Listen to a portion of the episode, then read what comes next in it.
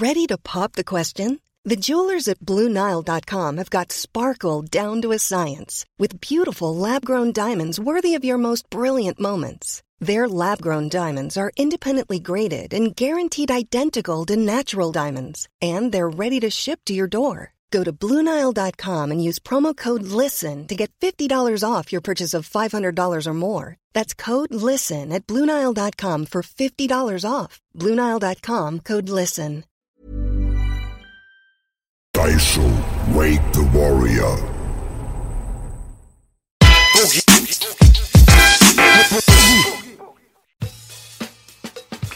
Ratet mal, wer zurück ist. Yes, baby. Der Podcast. Mir ist egal, was der Wettermann sagt. Ich chill mit euch und es ist ein guter Tag. Wir haben meinen Bruder Big Baba an seiner Seite. Schöneberg zum Gebäude, 30er Zone. Yes. Mehr Südberlin geht nicht. Mein Homie Jalil, Yes, direkt aus Südberlin, Yes. in Ghettos. Und zu meiner rechten Seite der 187-Präsident, Onkel B. Onkel Und ich bin Boogie der Arzenkeeper. Eigentlich haben wir Big und Bigger. Yes. Oder Big und Bigger. Wer ist größer? Offiziell. Ich bin größer. Wie groß? 1,97, 1,98. 1,97, 98, 1,91. 1,91. Auf jeden Fall Big. Beide Big. Da sind wir. Ne? 1,76. Big in Japan halt. Big in Japan. Ja. Er sagte mal zu B, da ist ja ein anderer Durchschnitt beim Penis und dann werde ich in Japan ein Nacktvideo drehen und dann singe ich, ich bin Big in Japan. Klappt auf jeden Fall. Insider, Insider. Klappt auf jeden Fall. Da sind wir an einem sehr sommerlichen Tag. Ja. Draußen ist ja die Hölle los, Alter. Rekordtemperaturen hier in Deutschland. 42 Grad sind offiziell erreicht worden. Applaus für Deutschland. Bald ja. wachsen hier Palmen und dann gibt's Dattelbäume überall, Oliven und so weiter. Dann werdet ihr alle Kanaken sein. Hä?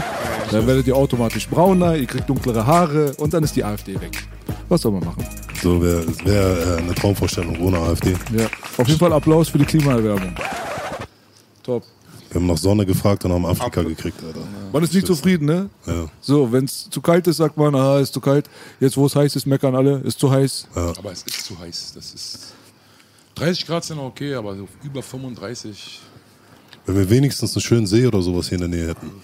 Hier, Alter, wir Ja. haben nur so eine Pisse wie Wannsee oder so, Alter, da will kein Mensch rein. Und die sind so gewaltbereit. Ich sag immer, öffentliche Bäder Berlin, nur mit Torpedo und Harpune gehe ich dahin. Ja, aber öffentliche Bäder in Berlin sind auch widerlich. Oh. Ja, Mann. Und das, was wir Spaß. eben hatten, Biggie, wenn ich da alleine hingehen will, wen gebe ich meine Potte? Ja, aber das Problem ist, alleine ist ja kein Problem. Aber wenn du mit Frau und Kinder bist Ja. und so, dann willst du deine Ruhe haben. Safe Schlägerei. Ja, Safe also irgendwas. hier weiß ja, braucht ja keinem zu erzählen, was hier abgeht in den Schwimmbädern. Ja. Im Insulan habe ich damals mir echt erste Stecherei gesehen. Mit fünf. Ganz hart. Bin ich hingerannt, dachte ich, die großen Abis hauen sich die Köpfe ein. Faustkampf war ich immer für zu haben. Aber dann kamen die Klingen und ich war echt einen Meter davor. Boah. Und dann auch immer, oh, der Stress. Ich hatte echt immer manchmal Adrenalin, wenn ich da mich angestellt habe. Oh. Normal. Du weißt, Biggie, ich komme aus eurer Ecke, da war es manchmal nicht leicht mit blonden Haaren. Ich weiß. Ja. Ja. Aber ist nicht mehr so wild mit den Schwimmbädern, ne? Ganz ehrlich. Also wir sind jetzt vielleicht ein bisschen älter geworden, Ja, aber, aber ich war Columbia-Bad jetzt gerade. Ich sehe so viele Tanga-tragende Ausländermädchen da rumlaufen und Uh. schwarze, viele schwarze Brüder gab es früher nicht. Viele deutsche Brüder gab es ganz selten im Columbia oder auch Prinzen. Früher gab es wirklich nur Schlägerei, Stress, Kanaken. Das ist alles, was es früher gab. Jetzt so So bunt hart. geworden. Bunt und unkontrolliert alles so. ja, aber alles zu voll. Viel zu voll. Alles Überlaufen. überflutet. Das ist zu viel. Ich bin so mega gerne immer an den Seen. Ich liebe es, wenn ich so im Wasser bin, mit, bis zum Hals und ich sehe meinen Zeh und mag immer gerne diese Badeseen. Da habe ich immer so einen Freund, aber bei Chlor habe ich eh so ein komisches Verhältnis. Ein Freund von mir hat Ahnung von Chemie, der sagte, das Tränen kommt nicht durchs Chlor. Kommt durch Schweiß und Pisse, sagt Ja, er. Wer weiß. Also See, es gibt ein paar ganz nette Seen. Da hat ein Kumpel von mir, jetzt mal schöne Grüße an Dagi. Danke nochmal, dass du uns da hingebracht hast. Er meinte zu mir, ein guter alter Freund, lass uns doch mal zum Liebnitzsee fahren. Das ist sehr sauber. Also was machen wir? Wir packen Kinder, Familien und andere Leute alle mit ein, fahren erstmal sehr, sehr lange, um zu diesem See zu kommen. Dann gab es einen kleinen Flussüberweg, den du nur mit einem Boot überqueren kannst. Und dann mussten wir nochmal 30 Minuten durch einen Wald laufen, vollgepackt. Und dann sind wir angekommen und dann stehen schon die Opas so hier, mit nackter Pimmel runterzuhängen und haben alle schön ihre Sonnenbrillen auf, schön gebräunt, ja. Und seitdem nennen wir es Yarrow Beach. Ja, mehr als Yarach kriegst du da nicht zu sehen. Aber war schönes Wasser und so weiter. Aber das ist halt auch nochmal so witzig hier. Es gibt auf jeden Fall eine sehr, sehr florierende FKK-Kultur. Ja, das hat mich einmal sehr traumatisiert. Ich war in Bad Saro in einer Therme. Ups, Banzaro. Ja, mit Richie Rich da, um abzuschalten und Freundin. Und an den Tag war es gemischt. Dann dachte ich, okay, wenn du dich anziehst, ich gehe gerne in die Sauna, ich mag so Thermalbäder und so. Ja, und spätestens als ich einmal mit Augen zugeschwommen habe und fast in den Arsch reingeschwommen ist, bin, hat es dann irgendwie dann auch alles dann abgejagt. Direkt. Und immer sind genau die Frauen, die du nicht sehen willst. Wenn die heißen Tanten da breitbeinig sitzen, sag kein Arzt was. Das ist leider immer umgekehrt. Manche da, mit dem bist du am, am Nordseestrand, da kommt Greenpeace und schüttet Wasser über die. Was ich aber null verstehe, ist diese Menschen, die so im See oder auch generell, wenn du rausgehst, ihre Hunde da am Wasser schwimmen lassen, wo die Leute sind, Alter. Ich finde das so widerlich, Alter. Schlachten, Schlachtensee-Style. Digga, letztens bin ich gerade in meinem. Freundeskreis, Baby. Bruder, es geht nicht, Alter. Letztens bin ich auch am See, da waren mehr Hunde im Wasser als Menschen, Alter. Sogar Windeln findest du im Wannsee im Wasser. Digga. Das ist es, Piggy. Auch in Langwitzer Leonorenbad, da sterbe ich. Ich hau auf rostige Schweinehälften, trainiere mit rostigen Hanteln, fress Scheiße beim Workout, aber wenn ich schwimme und so ein Pflaster, ein Haar oder Haufen, ein Haufen ist Atom, dann sterbe ich. Ich sterbe da weh. Ich kann's nicht. Das meine ich ja. Da war ja letztens Oh. die News, ne? Als Kind im Kolumbiabad haben wir, haben wir auch mit Bällen im Wasser geschmissen und alles genommen, was da lag. Und dann habe ich irgendwas gepackt, wollte schmeißen und dann habe ich gesehen, es ist matsch geworden. Ich denke, ich hatte Scheiße in meiner Hand als Kind. Ich Ups. Ich, ich bin in die Dusche rein. Kann passieren da. Kann passieren da. Meine Kann passieren da. Deswegen sage ich doch, letztens war doch in den Nachrichten hier Butterfly-Messer gefunden auf dem Boden von Columbia. Da stört denke ich mir, ist so besser als Kacke, oder? das ist so ein Fortschritt auf jeden Fall. Auch ein Kumpel von mir, auch Ahmed, der ist damals auch geschwommen. Ah, da ist doch unten was. So, dann auf jeden Fall. So ein kleiner Matschball, so ein weicher, kann passieren. Alter. Was soll man machen? Deswegen, also wer richtig guten Urlaub haben will, der äh, fährt Das nach Columbia-Bad.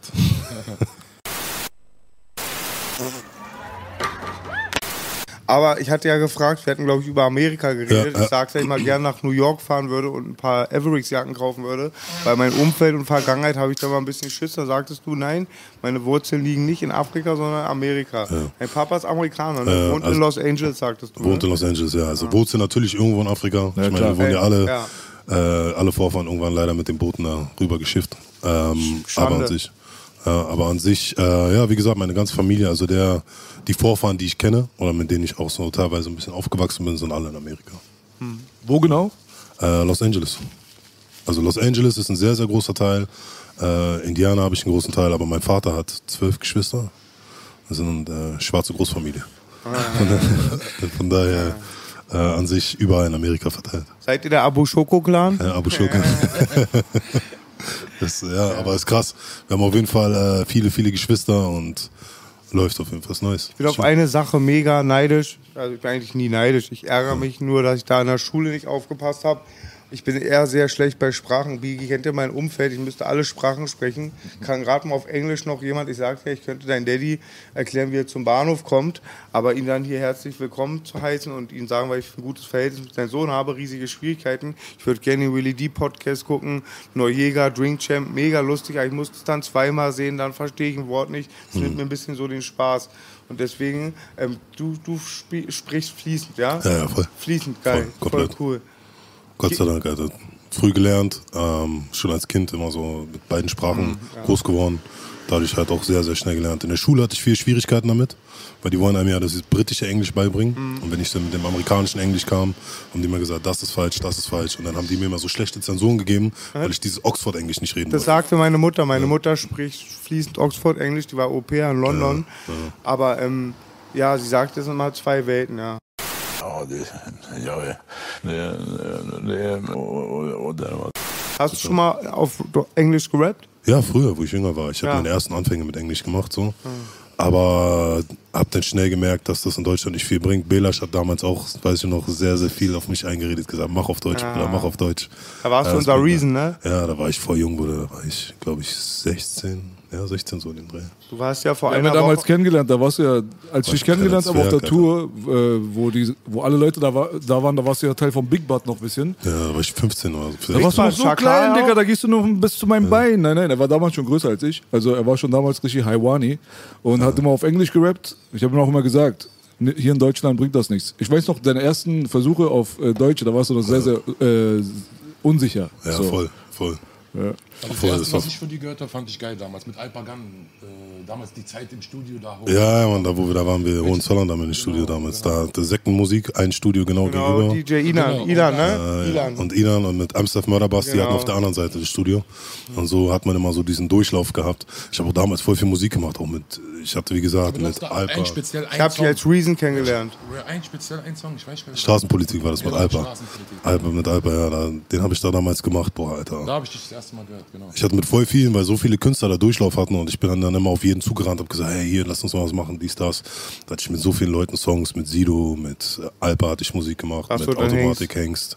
Wirklich jeden, der da so rein Ja. und rausgegangen ist. Wir sind ja letztens Also, auch durchgegangen. Du warst ja. in meiner Yo-Show. Ja. Die kommt ja erst im September, die zweite Staffel. Du Ja. warst mein Gast. Ja. Wir sind viel bei dir deine Legacy durchgegangen. Auf jeden. Und äh, wir haben da entdeckt, dass ich dich schon seit Anfang dieses Jahrtausend kenne, weil ich viel in der Thermometersiedlung zu tun hatte. Ja. Ghetto-Siedlung aus im Süden, Südberlin. Props an die Southside Raiders. Gute Jungs. Thermosiedlung, Mamau. Ja, ganz, ganz hartes Pflaster. Und dann meinten wir auch, dass dein Bezirk so wie meiner ist. Das sieht sehr bürgerlich aus, grün. Wenn man mal hinter die Fassade guckt, ist oft eine Menge Narben unter der Schminke. Du bist, und dich habe ich in der Thermometersiedlung kennengelernt. Und ich weiß immer nicht zuerst als Reason oder Jalil. Ich glaube, du wurdest mir als Reason vorgestellt, oder? Ja, Mann, ich war ja damals auch so, also ich habe Musik damals gemacht, aber das war viel nebensächlich. Also ich habe mich nie so hundertprozentig drauf konzentriert. Für mich war das immer so Musik machen, Musik machen, dann habe ich eine Zeit lang intensiv gemacht, dann weniger, dann wieder mehr. Und ich war aber immer bei jedem irgendwie im Umfeld. Also es gab immer, da habe ich mit den Leuten zu tun gehabt, dann mit denen, dann mit denen. Und für mich war das, ich meine, ich war auch jung, so 16, 17, 18, 19, so in dem Dreh. Da bist du ja auch noch gar nicht so fokussiert, da hast du ja noch gar nicht so ein Mindset, dass du sagst, es geht um Business oder Musik ist ja auch noch, also damals war es auch gar kein Business, sage ich mal. Musik, wie es heutzutage im Business ist, war ja damals gar nicht der Fall. So, da haben die Leute ihre Tapes gemacht und da warst du happy, wenn du auf irgendeinem Tape gelandet bist. Dann haben wir angefangen, CDs zu pressen, dann warst du happy, wenn du auf einer CD gelandet bist. Dann hast du mit denen und denen irgendwo ein Feature gemacht in Kreuzberg und dachtest, boah, krass, Alter, das ist jetzt so der neue Superstar, weil jeder in Kreuzberg ihn kannte und du warst auf seinem Album drauf. So, das war so die Zeit. Und jetzt mittlerweile, wenn du dir das anguckst, Digga, jetzt geht's um Millionen mittlerweile. Und das ist krass, einfach die Entwicklung zu sehen von dem ganzen Geschäft. Ja, ist krass. Auf jeden Fall. Biggie habe ich kennengelernt. Ich war Friedenauer, hat da viel mit Schöneberg zu tun. Da ist ja Schöneberg früher gewesen, aber war halt der bürgerliche Teil. Ich war ja am Palast auf der Schule ein Jahr, bis ich runtergeflogen bin, Gott sei Dank. Innen drin schon sehr, nicht elitär, aber eher eine Klarkommerschule. Aber außen der Palast, 90 Jahre. Manchmal ist gar nicht so leicht als Blonder. Und dich habe ich schon ganz früh kennengelernt. Immer vom Umfeld King Ali, Genau. mein Bruder King Ali, mal Grüße an ihn und seinen Bruder Grüße an Mutawa, King Ali, an ganze Steinmetz hier, Steinmetz. Bulli, Meray, die kommen alle aus deiner Ecke, war? Ja, ja. Ganz viele, ja. Alle. Würde jetzt den, Na den Rahmen sprengen. Du bist ein Palast-Kitty und auch, wir waren jetzt zusammen auf einem Label, Fight for Music. Aber vor ging schon los. Du weißt, Biggie, für mich bist du einer der Stärksten. Wie oft rufe ich dich an? Manchmal sogar nüchtern. Und ich sagte immer, du musst ein Album machen. Damals der Intensivtäter ist einer der wenigen Alben, was ich immer höre. Ganz toller, ganz tolles Album. Ich liebe es, ja. Bei Underdog das ist hier wieder sehr TV Props geben wir hier nur Props an die Atzen auf mein Album Underdog, richtig rasiert. Echter geht's nicht, ja. Ich würde mir mal sehr, sehr, du weißt, wie ich mir ein Soloalbum, ein neues wünsche. Ich weiß, viele schief gelaufen damals. Aber für mich bist du auch einer der stärksten hier. Ich danke dir, Bruder, ja. Ich weiß, das zu schätzen. Das Komm, ein harter Trainingsanzug, Killerbass in Anflug, Big Baba Westblin, über uns wirfst du das Handtuch, mich kennt in mein Kiez jeder, der Intensivtäter. Auf, Ja. Du weißt, OG Big Baba. Das ist Big Intensivtäter. Baba. Schöneberg ist ein Gebäude, 30er Zone, Baby. Boogie ist auch immer der Einzige, der es mich auch wirklich immer schafft zu motivieren. Ich habe immer gesagt, ach, Bock, wirklich, dann ruft er mich an, motiviert mich, motiviert mich. Dann sage ich, ja, okay, mein Bruder. Ich blühe so auf immer, wenn ich deine Stimme höre. Ohne Ich habe ja auch letztes Mal gesagt in dem Podcast, wenn ich sage, dass es original Berliner Soldaten wenige gibt, weißt du? Wenn ich von Soldaten rede, dann meine ich nicht irgendwie, wir fahren äh, zum IS. Ich meine die Leute, die wirklich hier erstens mal wirklich viel gesehen und gemacht haben, weißt du, aber die dann am Ende des Tages auch noch dieses Rap-Game bereichert haben. Und dann Fall. auch noch Persönlichkeiten sind, weißt du, wo wir sagen, Alter, weißt du, da können wir uns mit identifizieren. Es Auf gab sehr viele Fall. Leute, die haben Berlin repräsentiert über sehr, sehr lange Zeit, wo wir zu Hause immer so waren, so. Weißt du, wo die dann drüber, über uns gelästert haben aus anderen Städten und gesagt haben, die Berliner sind dies, das. Ich habe gesagt, guck mal, pass auf, nicht die Berliner. Die, die du im Fernsehen vielleicht ein paar gesehen hast, auf die du gerade deinen Abturn schiebst, kann ja sein. Aber wir Berliner, du weißt gar nicht, von wem du redest gerade. Weißt du so? Und da gibt's halt so zwei Hände voll und die sind teilweise gegangen. So ein Deso zum Beispiel hätte ein stabiler Soldat sein können. Ey, ein Chanel hätte ein stabiler Soldat dir, sein können. Diese, Diese Leute, diesen weißt du so? anderen Weg gegangen, der wäre heute erfolgreich. 1000 Liter Er- er- Tränen geweint. Der wäre heute erfolgreich, 100 Prozent. Aber er hat den falschen Weg gewählt. Ja. Safe. Und das tut auch weh, weil man ihn kannte davor, als noch der andere, der, der Deso, den wir kennen alle. Anakin Darth Vader. Ja, deswegen tut das weh so. Bruder, Das achte nur darauf bitte, dass du ins Mic redest. Ich Okay. will, dass die Leute dich verstehen. Weißt Okay, du? ja, also wie gesagt, mit Deso, das tut weh, dass er. Das tut weh. Unser Bruder, ja. wir haben viel, wir, wir beide auch waren oft mit unserem Bruder unterwegs. Wir, Ja. mir hat's das Herz rausgerissen, ich musste auch irgendwann dann loslassen. Ich konnte sogar nicht mal glauben am Anfang. So. Es war so schwer, weißt du, dieser Hass auch, wen er da, was, wie es da alles entstanden ist, ist ein Kapitel für sich. Ja, lass uns von der schönen Zeit reden. Gangbanger-Shit. Nee, nee, Gangbang- warte mal, warte mal. Das Ding ist, äh, warum ich das angesprochen habe, ist einfach nur, wie gesagt, äh, Berliner Soldaten, die für dieses Rap-Game einstehen, ich würde äh, Big Babas Namen immer nennen. Weißt du so? Das ist normal, weil den Leuten muss man Respekt zollen, die dieses Ding hier mit nach vorne gebracht haben. Schöneberg dir, 30. Steinmetz, Palast, dies, das ist ein großer Bestandteil von unserer Hip-Hop-Kultur, noch wo wir klein waren, meine ich. Weißt Rest du in so? Peace, Maxim, Maxim, Rest in Peace. Kreuzberg, Schöneberg, Breakdance-Zeiten früher damals. War, war Das Palast-Tape, wer kennt's noch? Mit King Ali sein Rap, 80er Jahre, Anfang 90er. Don't ich sag, try mein Freund, er so, rauchte Joint, Haram. Und so. Ja, das war Monier. Ach, Monier. nee, das, ist, das gehen wir den Bach runter. Ja, ja, ich mein, Alter. Nee, Ali hatte damals gesagt, don't try to play with me, you little sucker, I'm a real So, the King, king, have Mother- respect, motherfucker. Und bei dem Track, da schließt sich wieder der Kreis. Mein kleiner geliebt, ich darf kleiner sagen. Warte, wer ist mein kleiner Biggie? Mein Biggie, ja, mein Biggie, mein ehemaliger Bruder, war zu dem Zeitpunkt mein Raw Dog, Deso Dog und ich auf dem Beat von Capman Kayo. Gangbanger-Shit. Cap- Du hast ja auch eine große Verbindung mit Capman Kayo, ne? Capman und Kayo sind ja zwei verschiedene Leute, aber ja. Cap ja, ja, dem Projekt meine ich, bei beiden, ja. Ja, ja, klar. Also Capman, Capman Hakan von Kartell, meint er. Genau. Für die Leute, die nicht Bescheid wissen, DJ Kayo war schon auch damals am Start. Das waren BKs. BKs war die äh, Crew von Maxim. Mhm. Und ähm, das sind halt unsere Hip-Hop-Pioniere, die in den Mitte 80er Jahren und Genau. so, so den Weg für uns bereitet haben eigentlich. Aber wie sogar? Der hat ja auf unserem letzten Album halt, die beiden hatten ja den Beat gemacht, die und ich hatten den berappt. Ich glaube sogar Kartell war das erste Mal, dass ich so mega Hype realisiert habe. Als Ju- Junge, so richtiger Hype. Geld, jeden Fall, Geld, da ging es Geld, auf jeden Fall ab. Da ging es auf jeden Fall ab. Aber auch nicht nur Kartell, sondern auch äh, Islamic Force sollte man da Islamic nennen. Force, ja, genau. Ne? Wei- Fall, weißt du, der Bruder Killer Hakan und äh, Rest in Peace Bobby, Rest in Peace Maxim, sind halt einige schon natürlich von uns gegangen mittlerweile. Äh, traurigerweise auch durch traurige Schicksale. Nicht, dass sie so alt geworden sind und ein schönes Leben gehabt haben. Trotzdem, also deswegen, die Leute denken immer da draußen, ah, warum erzählst du mal von deinen alten Zeiten, von dies, das hier und da. Wir müssen diese Namen Namen am Leben erhalten. Das ist Natürlich. unsere Verantwortung. Das finde ich auch schön an, weißt du? an der, also das so im Nachgang, das Schöne an der Maxwin-Geschichte, so, der ist nicht vergessen. Egal wo du hingehst, egal mit wem du redest, so, dass der Name wird immer irgendwie, irgendwie immer hochgehalten. Weißt du? Ich finde das krass. Maxim. Ja, ich sehe den kleinen Jihad immer, da kommen mir manchmal Pippi in die Wäre ja kleinen auch Jihad. schlimm, wenn nicht, ey. Was, jeder weiß, was Maxim für Hip-Hop getan Ja. hat. Ja, Mann. schon. Sein Sohn ist ungefähr 17, 18, den treffe ich manchmal im Bus. Ja. Bilal, wie, äh, wie war deine, deine Verbindung damals zu dieser ganzen Szene?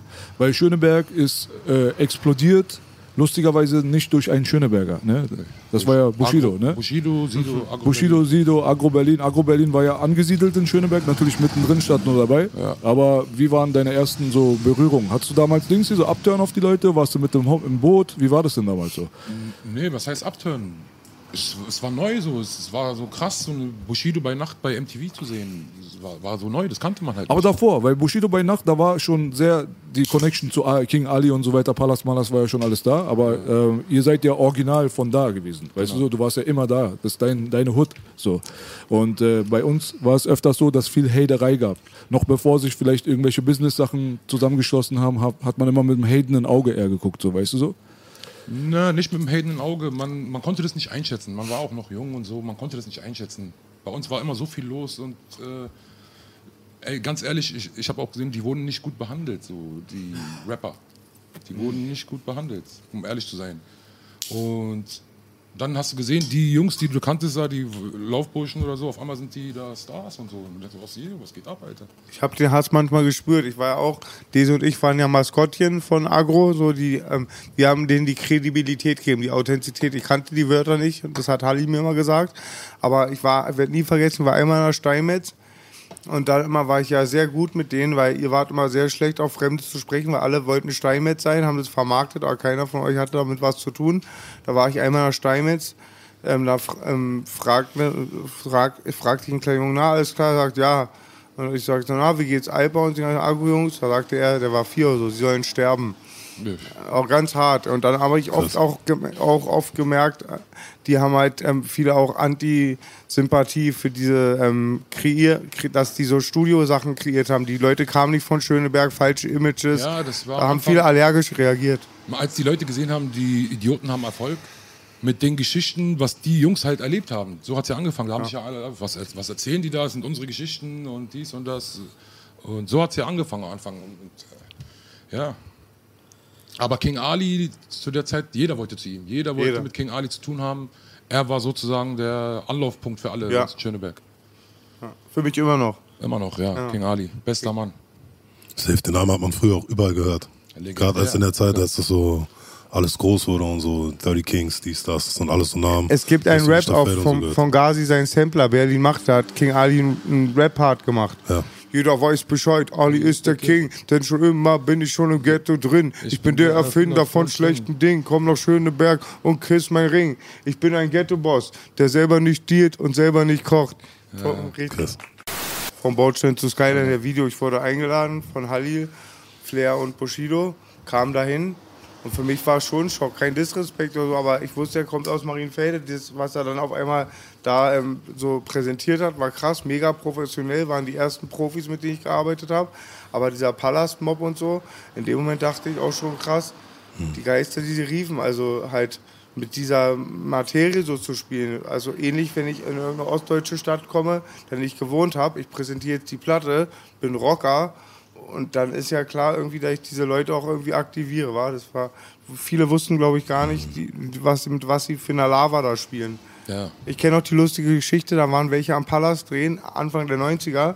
Ich glaube, Tomek und die Atzen, da hat es irgendein Palastarzt gereicht, hat das komplette Ba- Bildmaterial beschlagnahmt, das mussten sie zurückkaufen. Krass. Ne, verrückte Geschichte. Ja, ey, aber Schöneberg früher war halt, wie gesagt, man muss Wild. auch, ja, wild, wild.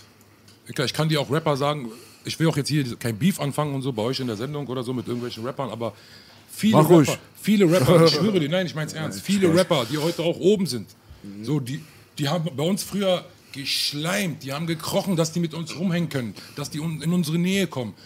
Natürlich, wir haben die aufgenommen, sind Brüder, komm her, dies, das, alles gegeben, jetzt sind sie ganz oben, die kennen einen nicht mehr. Die Äh, wer bist du denn? mehr. Ja, ich schwör's dir, ist so. Das ist ja ganz viele Rapper, dieses Prinzip so, ran und vorbeiziehen. Und das ist auch bei mir das Problem. Ich bin ein Rapper, ich, also ich, natürlich leidenschaftlich, ich lebe Hip-Hop schon immer, aber ich bin einer, der, ich, ich, ich krieche niemanden in den Arsch, Alter. Weißt du, immer alles auf gleicher Ebene. Ich, und ich mag das nicht, dass ich, weiß ich nicht, warum soll ich dir in den Arsch kriechen, nur weil, äh, weiß ich was. Das hat- ich, Jalil kenne ich auch schon Ewig. eine Weile. Guck mal, er hat Ewig. auch Erfolg. Habe ich dir einmal irgendwas gesagt? Ey, komm, Nee, ja, Digga. nee, ich bin nie so einer. Ich bin nie, obwohl natürlich, wir haben schon zusammengearbeitet oder so. Klar.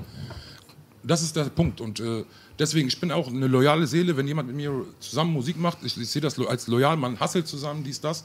Und wenn dann einer Erfolg hat und dich dann vergisst, so, das ist wirklich. Und dann reden die, rappen die über Ehre und weiß ich was, Dicker, das ist lächerlich dann. Weißt du, ich sehe das aus einem ganz anderen Blickwinkel als die Kids zum Beispiel. Das ist so eine Volkskrankheit geworden, ne? Und also vielleicht kriegen wir das auch so am eigenen Leib ein bisschen mehr zu spüren, weil wir in dieser Szene die Leute aus unserer Szene beobachten. Das ist wahrscheinlich in anderen Business und Branchen und so ähnlich, weißt Ja, du? Aber woran, woran liegt sowas? Das habe ich auch noch nie selber Ich sag richtig es gibt gecheckt. einige Berliner Weil Rapper, vielleicht wo werden wir auch mal die größten Peaches, wenn wir eine Milliarde auf dem Konto haben. Hoffentlich passiert es irgendwann. Passiert aber nicht. naja, weißt du so, ich will kein Peach werden, aber ich will die Milliarde. Aber dieses Phänomen hast du eh, das ist mir letztens bei Hyperboard aufgefallen, warum ich auch damals der Szene in den Rücken gekehrt habe und Türsteher gemacht habe, dieses ähm, verschiedene Leute zu behandeln. Ja, Von dieses Hierarchiedenken, es Ja, machen ja, nur ja, Opfer, es machen irgendwelche Genau.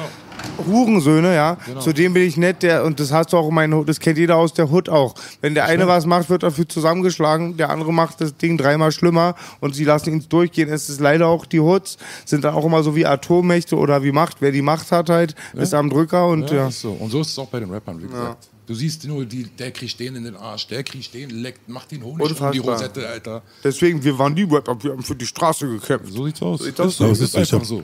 ich hab letztens auch ein Gespräch mit äh, Capo gehabt. Liebe Grüße auch an dieser Stelle, weil wir uns auch voll darüber unterhalten haben. Ich auch zu ihm meinte, dass ich das manchmal für mich auch schwer finde mit manchen Rappern, wie man mit denen umgeht, auch gerade die Rapper, die oben sind und so weiter und so fort. Einfach die Art und Weise, wie die sind.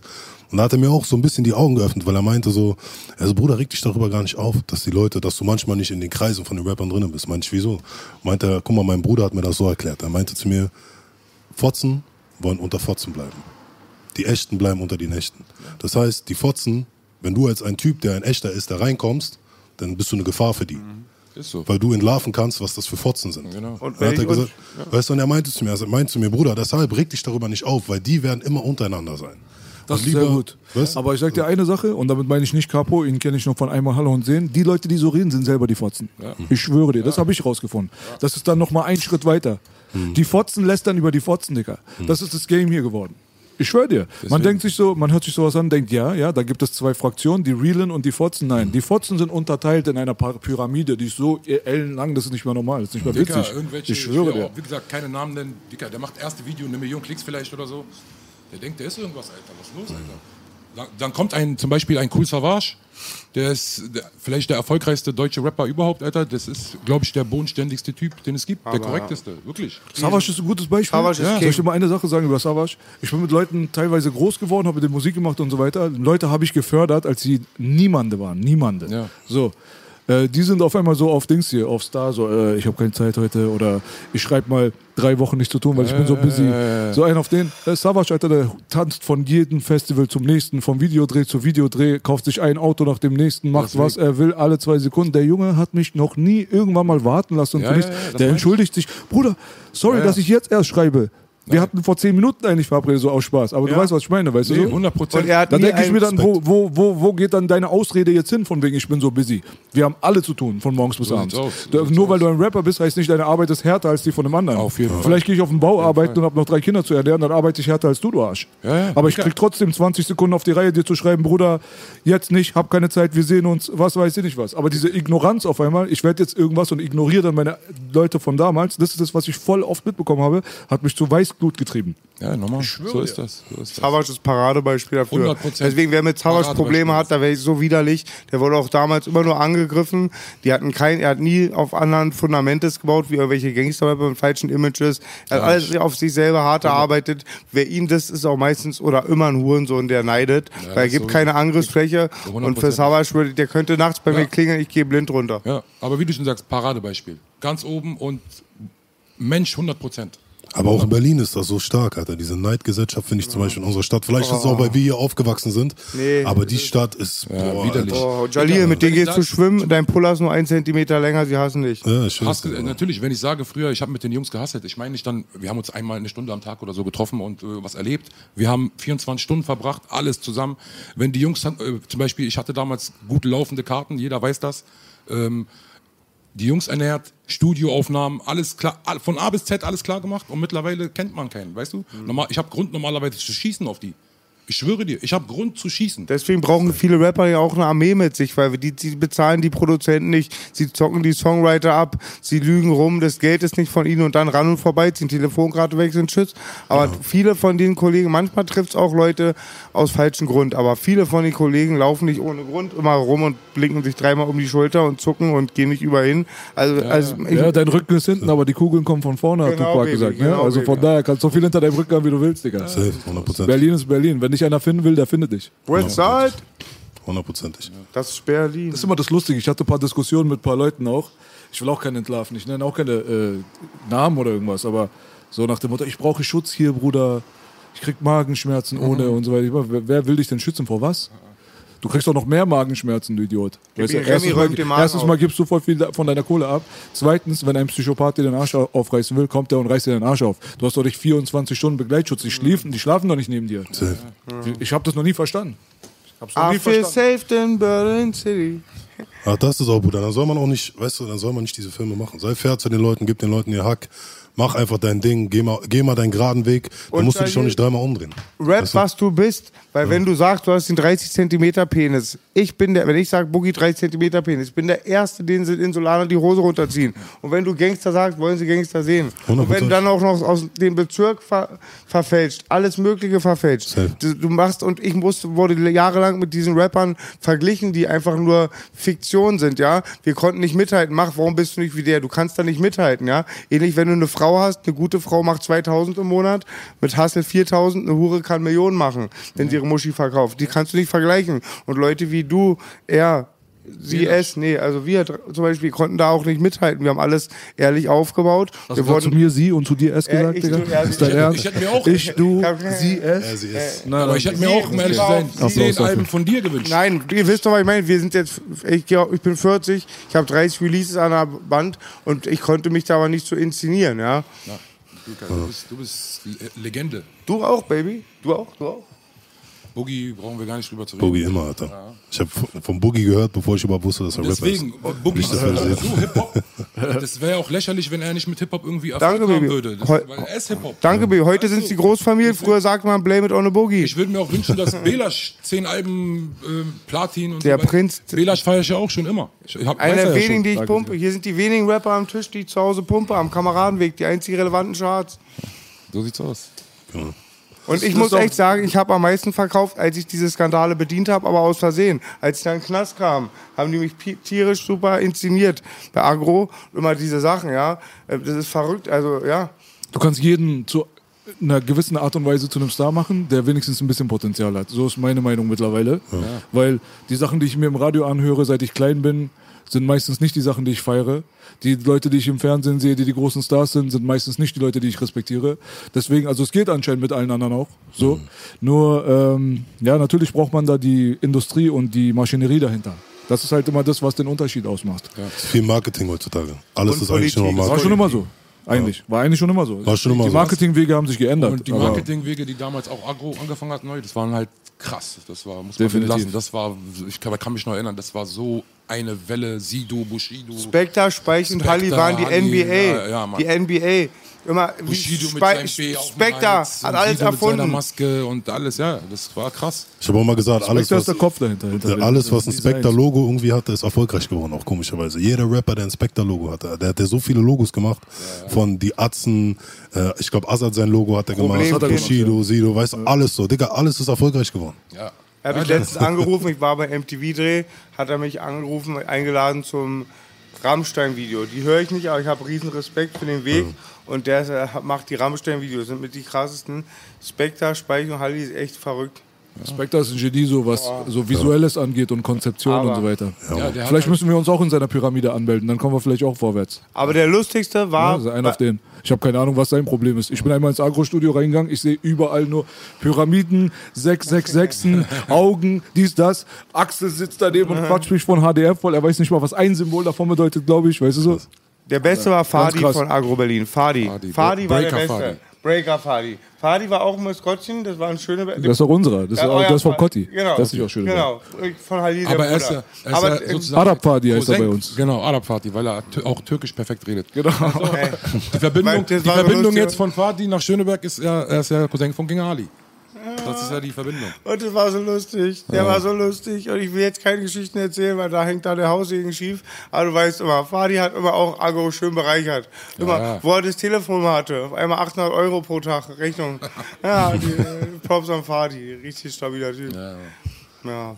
Verrückte Zeit, verrückte Zeit. Ja. Und ich glaube, waren auch die, das erste Berliner Label auch, das auch immer einen hatte, äh, einen Schutz hatte. Da war immer irgendjemand, der ein bisschen aufpasst. Auf jeden Fall. Von King bis sonst wer. Die Jungs auch, die waren auch, die ganzen Schöneberg-Jungs waren auch gut mit denen unterwegs. Ali und so, die sind gut rumgekommen. Ja. Ja, war schon krass, wie gesagt, das, das kannte man noch nicht. Am Ende haben ja noch Agro noch ein bisschen die Jungs von uns, hier Dillo, Acker außer Kontrolle, Fuchs und so gemacht. Top-Männer. geholfen, ja. Ich bin mit Fuchs, seinem Bruder, aufgewachsen. Dennis, guter Dennis. Freund von mir. ja. Ja, das, war Anfang, das war auch die Anfangszeit für uns und so, aber das war noch nicht so, dass wir das auch so gesehen haben, oh, wir wollen jetzt Erfolg damit haben oder so. Einfach nur so. Aber AK ist ja jetzt auch gut durch die Decke gegangen.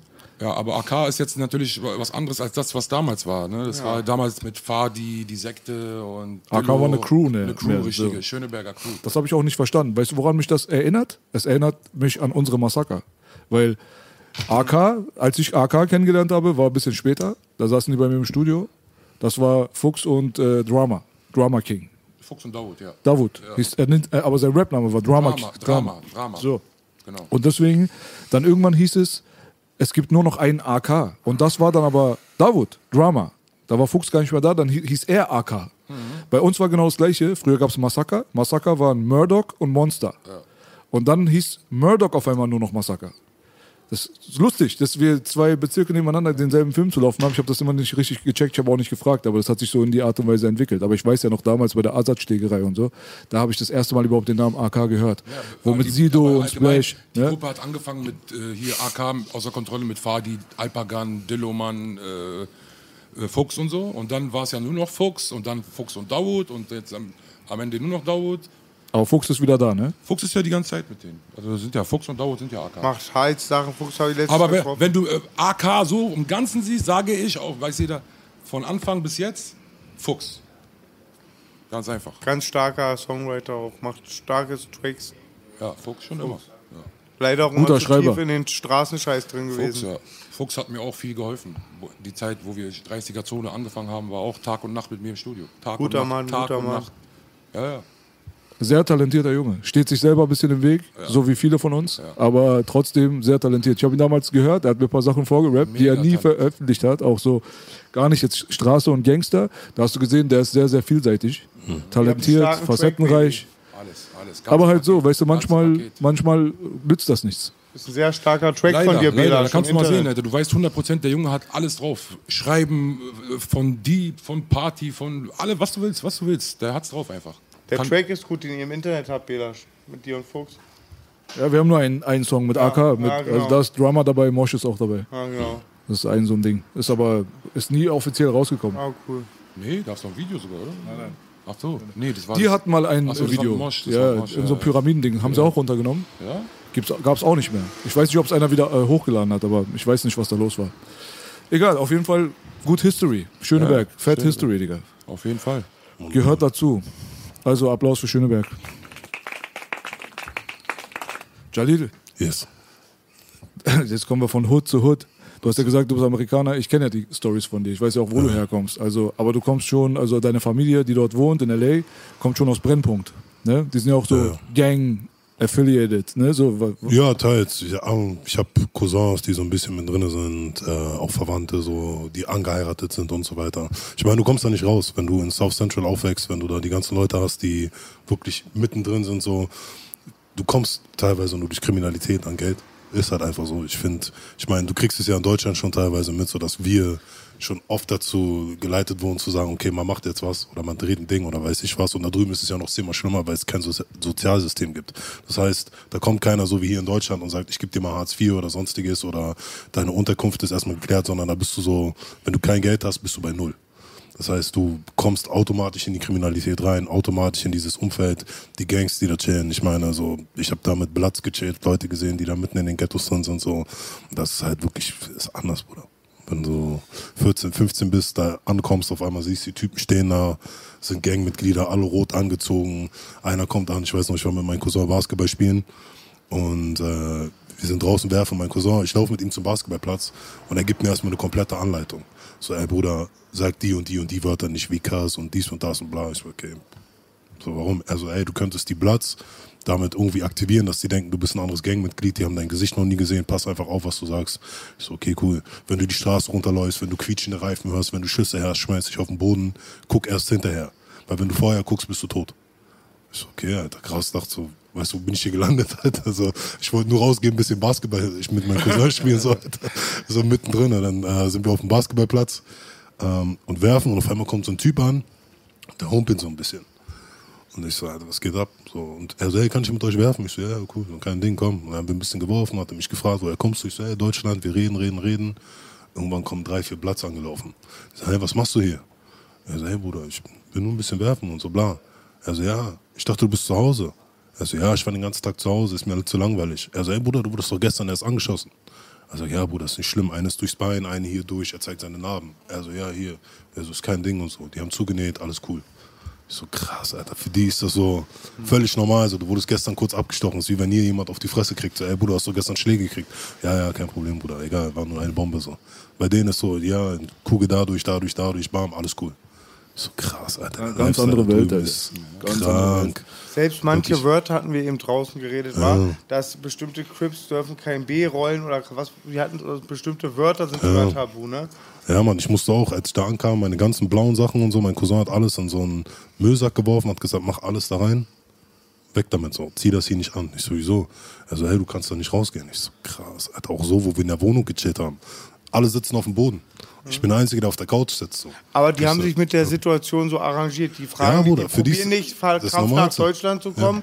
Die wohnen da, fühlen sich in Ja. ihrer Heimat. Ne? Ja, die kennen das, die sagen auch, wir kennen jeden und so. Ich Das weiß, ist wahrscheinlich wie wenn die Westdeutschen durch unsere kommen, die denken, wir können die jetzt aushalten, für uns Ja. ist schon Alltag. Und um, irgendwann sensibilisiert sich der Mensch, glaube ich, für jede, äh, für jede Situation. Der Mensch gewöhnt sich an alles. Ja, es stumpft ab, meine ich, stumpft Stumpft ab. ab. so Ja. ganz krass, das ist die beste Situation. Die sitzen alle auf dem Boden, ich sitze auf der Couch. So voll normal. Ich so, warum sitzen die alle auf Fenster, dem Boden? ne? Ich so, warum sitzen die alle auf dem Boden, Alter? Warum ich der Einzige auf der Couch sitze? Die sagen so ganz trocken nebenbei. Ja, kann sein wegen Querschläger, wegen Kugeln und so. Die Aber das hatte ich bei meinen. Rocker-Homies auch immer mit den Fenstern. Das hatte ich hier in Berlin auch schon Leute. Ja. Die, oder mein Abi einmal in einer Situation, wo man ans Fenster nicht gehen sollte wegen Schüssen. Aber ich glaube, da ist nochmal anderer Wind. Und ich denke auch, ich denke mir auch, diese Ungerechtigkeit, die in dem System verankert ist. Also gerade wenn du so wie so einen schwarzen Bruder da ärgerst, der schon eine scheiß Lage hat, der wollen sie, dass er die Kriege da macht, zur Armee geht, ja. Und so ein Trump ist der Präsident. Mir haben Freunde aus Texas gesagt, da sind noch von den Sklaventreibern die Denkmäler. Ja, der, der, der, der Präsident hat so, Clan Connection. Dann musst du auch, hier ist man schon sauer und da ist man mega sauer. Ohnmächtigkeit. Dann wahrscheinlich die einzigen, die helfen, sind diese Gangstrukturen. Was? Ja, für mich war das auch schwer, auch jetzt, wo ich die letzten Jahre da war. Jetzt, wo du älter bist, kriegst du es ja ein bisschen mehr mit. Und für mich war das sehr schwer, weil wenn ich in South Central bei meinen Cousins und so bin, dann hast du Angst vor den Schwarzen. Wenn ich dann aber, mein Vater wohnt in Corona, ist so ein bisschen schöner da die Gegend. Wenn ich da bin, habe ich Angst vor der Polizei. Voll. Weißt du, so voll verrückt so. Mein Vater sagt, ey, wenn du im Auto fährst, wenn die Polizei dich anhält, so beweg dich nicht zu schnell. Was dieses dies, Land das, euch angetan hat, Alter. Ich so krass, Alter. Was ich dachte euch mir so, angetan haben. und da dachte ich mir so, Alter, so, wir sagen ja hier schon ACAB, dies, das, bam, bam, bam, aber da drüben, Bruder, so, du fährst im Auto, du wirst angehalten und du hast wortwörtlich Todesangst. Du denkst so, Alter, krass, wenn der Bulle jetzt, wenn ich mich falsch bewege oder irgendwas mache, wegen meiner Hautfarbe, kann ich sterben. Ja, man kann einfach nur Scarface Props geben, der mir schon immer das weiße Amerika erklärt hat.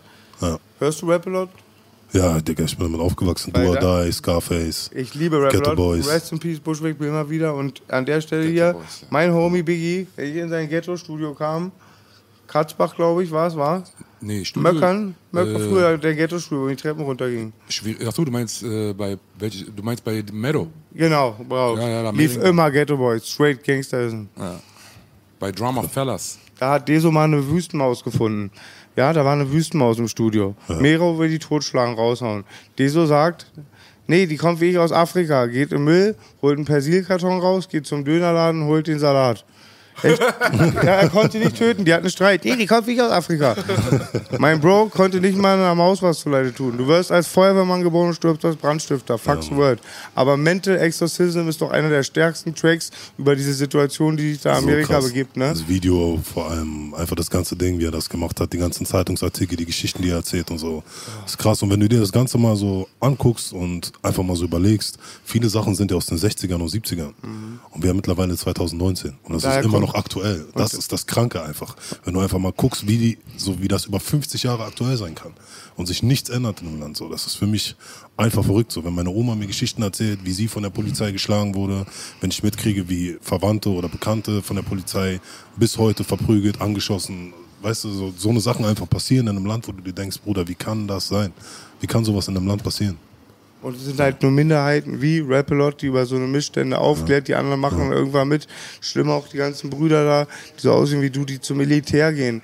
Dann gehen sie noch vom Land, was sie nur ausgenutzt hat, versklavt hat, ihr eigenes Ja, aber da Land. erwartest du jetzt ein bisschen viel, ne, von den armen kleinen Brüdern. Also die sind jetzt 18, 19 Jahre alt, weißt Noch du? jünger. Die haben jetzt gerade zwei Möglichkeiten. A, ich gehe ins Militär oder ich gehe ins Gefängnis. Das ist meistens das. Bei Aber die gehen auch so. kaputt, B, die machen voll auf Friendly Fire. Ich sag nur, so. du kannst nicht von solchen äh, Kindern erwarten, die Nee. auch noch in so einer Nein. Umgebung aufwachsen, wo sie so ungebildet sind, dass sie solche Zusammenhänge verstehen.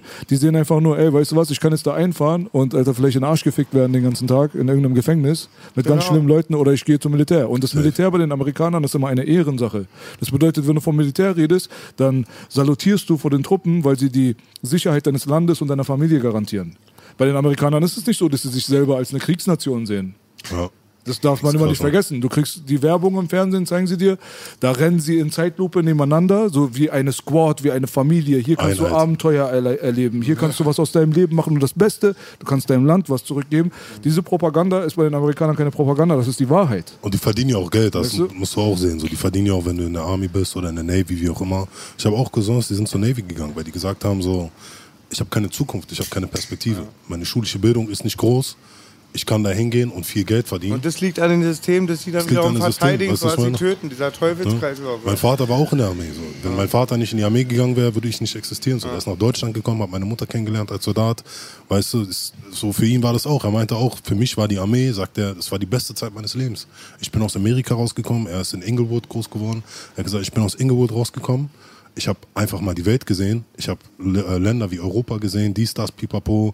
Habe einfach gesehen, was da so passiert. So Deutschland, äh, Kontinente. So. Ich habe einfach verschiedene Sachen gesehen. So. Und er meinte, das war für mich das Krasseste. So. Ein Kind, was aus Inglewood kommt, was im Ghetto aufwächst, was nur Scheiße sieht, bereist auf einmal die Welt und sieht ganz andere Kontinente, kriegt Sachen mit so als Soldat. Ich meine, in den 80ern damals war das auch ein bisschen entspannter dann in der Nachkriegszeit, als die Mauer gefallen ist und so weiter und so fort. Diese ganzen Geschichten so, wo dann alles so ein bisschen gedämmter war, äh, war das für die so, die sind hergekommen, die haben Spaß gehabt. So. Die waren hier, waren, ich unterhalte mich jetzt auch noch mit Leuten, die so ein bisschen älter sind, die auch die ganze Zeit mitgekriegt haben, die sagen auch, das war die beste Zeit meines Lebens. Die Amis waren hier, haben gefeiert. Das ist so ein bisschen Glück- oder Pechfrage. Das ist wie bei mir damals, als ich nach Deutschland gekommen bin, bin ich in einem, in einem Asylantenheim äh, gelandet, Ja. was die beste Kindheitszeit von mir war. Ich schwöre dir, ich erinnere mich am allerliebsten an mein Asylantenheim zurück. Oh, So, aber andere Leute landen dann auf einmal in schlimmste Verhältnisse, wo sie aufpassen müssen, dass ihre Mutter nicht nachts vergewaltigt wird von irgendjemandem in irgendeinem Zeltlager. oder angezündet. Deswegen manche Leute landen in den 80er Jahren in Berlin und haben Halligalli und Disco und PX.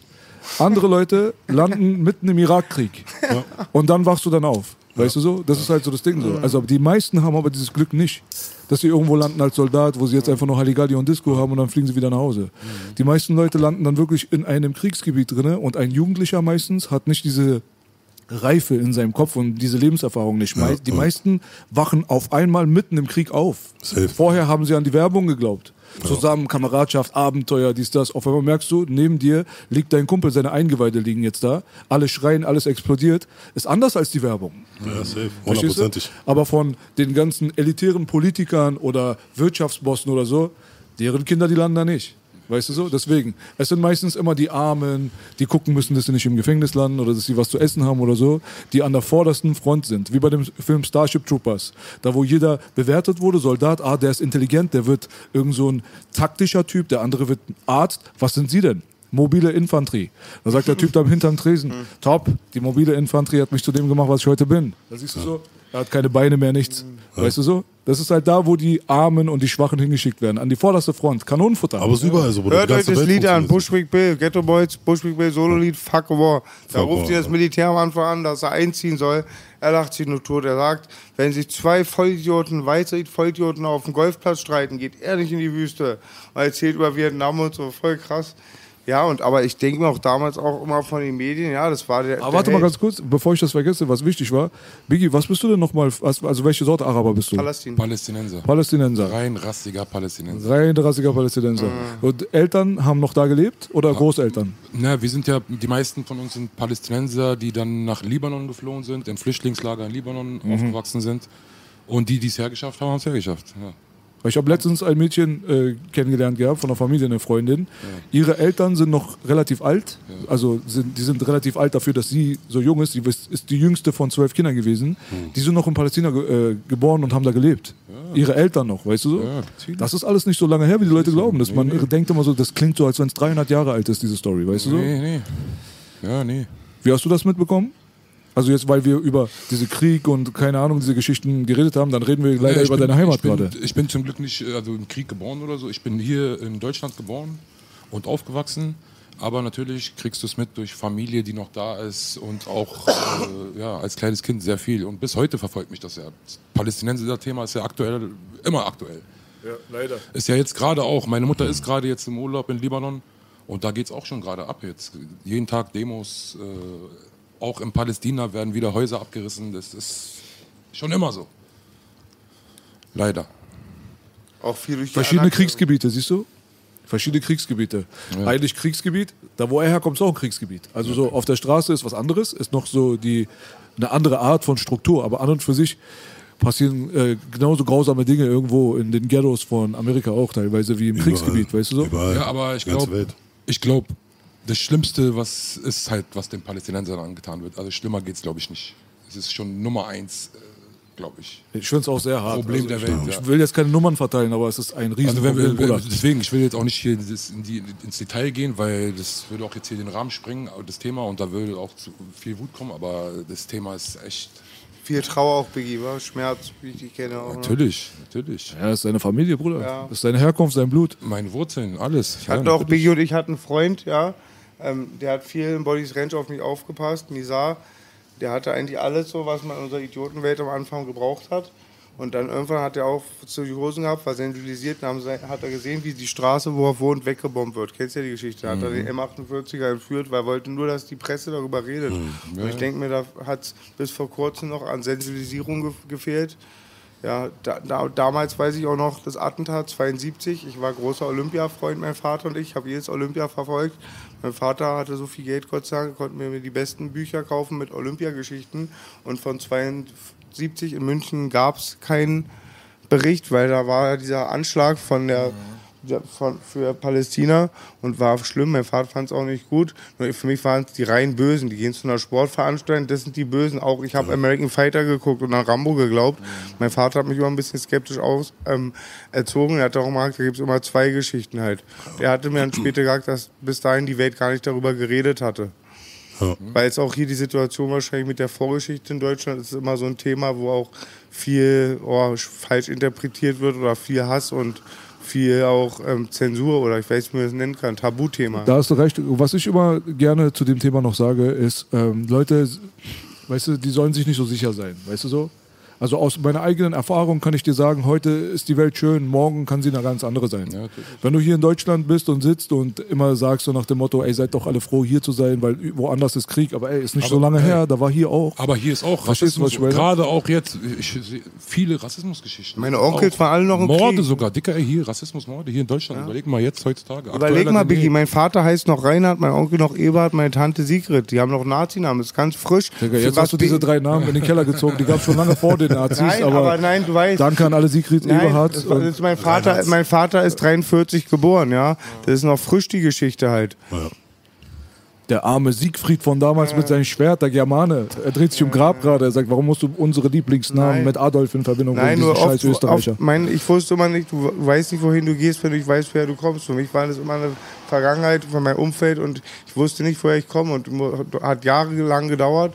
Du hast mir auch oft geholfen, mir da irgendwie das auch alles zu beantworten. Mi- Mir auch zu sagen, ich habe damit nichts zu tun, ich bin dagegen. Trotzdem finde ich die Sensibilisierung schlimm, wenn die wiederum dafür erschaffen wird, um anderes Unrecht zu tun. Ja, und so kommt es mir manchmal vor.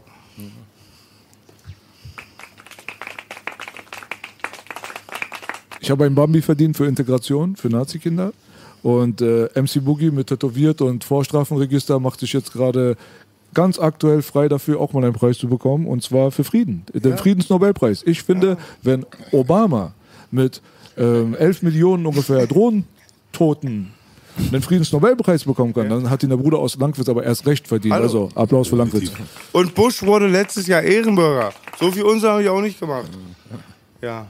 Was hältst denn du von der ganzen Sache? Weil das ist bei euch Schwarzen, weiß ich, Schwarzamerikanern ist das Ja. immer sehr, sehr witziges Thema, was ich selbst auch schon oft mit vielen gehabt habe. Und zwar Obama. So, manche sehen den halt so als den Erretter immer noch, weißt du, so, und verteidigen ihn bis zum Tod. So. Ich schwöre dir, ist auch mal witzig. Ich habe noch nie mit irgendjemandem Streit gehabt über dieses Thema. Meistens haben wir beide gelacht. So, weißt du so? Aber es gibt bei den Amerikanern sehr oft diese zwei unterteilten Fraktionen. Wir haben auch so ein paar Brüder aus Amerika, auch Schwarze, die dann sagen, nein, nein, Bro, also den sehen wir jetzt nicht so als unseren Retter, der hat auch Scheiße gebaut, dies, das und jenes, so, weißt du so? Was haben alle Scheiße dazu? gebaut. Ich glaube, das ist einfach, das ist so eine Maschinerie mittlerweile, die einfach darauf basiert ist, dass die Leute Scheiße bauen, dass die Leute so bestimmten, bestimmte Maschinerie einhalten. Also ich glaube, so wenn du Präsident in Amerika wirst, hast du gar nicht die Wahl, großartig gewisse Dinge zu machen und zu sagen, das ist meine Entscheidung, die ich hier treffe, sondern ich glaube, dass du da einfach in so eine Maschinerie reinkommst, wo du einfach schon dieses Konstrukt, was steht, einfach weiter bedienen musst. So nach dem Und- Motto, wenn du barfuß in einen Schuh mit Scheiße trittst, dann kannst du nicht anderes tun, als einen stinkenden Fuß zu haben. Ne? Richtig, weißt du, Was willst ist, du guck mal, ist wie die Mafia. Hört mal auf. Es ist wie die Mafia. Jetzt Es gibt, es gibt, weißt du, es gibt eine Mafia, so, es gibt die Mafia, wenn ein Mafia-Pate stirbt, stirbt, kommt der nächste rein und der macht doch genau das Gleiche, was der, Der davor König gemacht ist hat. tot, Gott weißt du, den König. ist einfach so, Bruder. Der kann einfach nur das machen, was der andere davor gemacht hat, so. Auch wenn er vorher nie dieses Mindset hatte oder sagt, ey, wenn ich da reingehe, ich mache ganz andere Scheiße, so, ich werde das Ding umkrempeln. Du kannst das nicht umkrempeln, Bruder, weil du bist in der Mafia. So, ist halt Me- einfach. Meinst du, weißt du, was ich meine? meinst du, Barack ist damals reingelaufen ins Weiße Haus, dachte so, ab heute nur noch Barbecue und äh, Basketball und so. Er Lowrider, Lowrider Staatspräsident. Alter, Auf einmal kommen alle, machen auf einmal Cripwalks und B-Box neben ihm. Easy hat's Aber- vorgemacht. aber der ist doch mit weiß mit einem. Ähm, Warte, warte. Ich glaube aber wirklich, irgendwas sagt mir, irgendwas sagt mir, auch wenn er so tief drin war, ganz so hat er sich, glaube ich, nicht vorgestellt, sein Job. Nee, auf keinen Fall. Ich glaube, ich glaube, die haben, oder der, wenn du den so als Typ siehst, ich glaube auch seine Ausstrahlung, der hat eine andere Wertevorstellung, das ist einfach ein anderer Typ. Aber ich glaube, Digga, das System ist so mächtig, die beseitigen dich. Ja. Wenn du nicht so funktionierst, wie die wollen, Digga, dann bist du weg. Ich meine, wir haben es in der Vergangenheit oft genug mitgekriegt, so, wenn da Leute kamen, die gesagt haben, Presidents. Dead Presidents, ey, ich will da was ändern, ich setze mich für etwas ein, was gegen der oder gegen die Norm ist, was dieses Land haben will Gegen die Lobby. Gegen die Lobby, gegen Rassismus, gegen dies, gegen das. Okay, danke, Bruder, ciao. So, deine Zeit ist weg.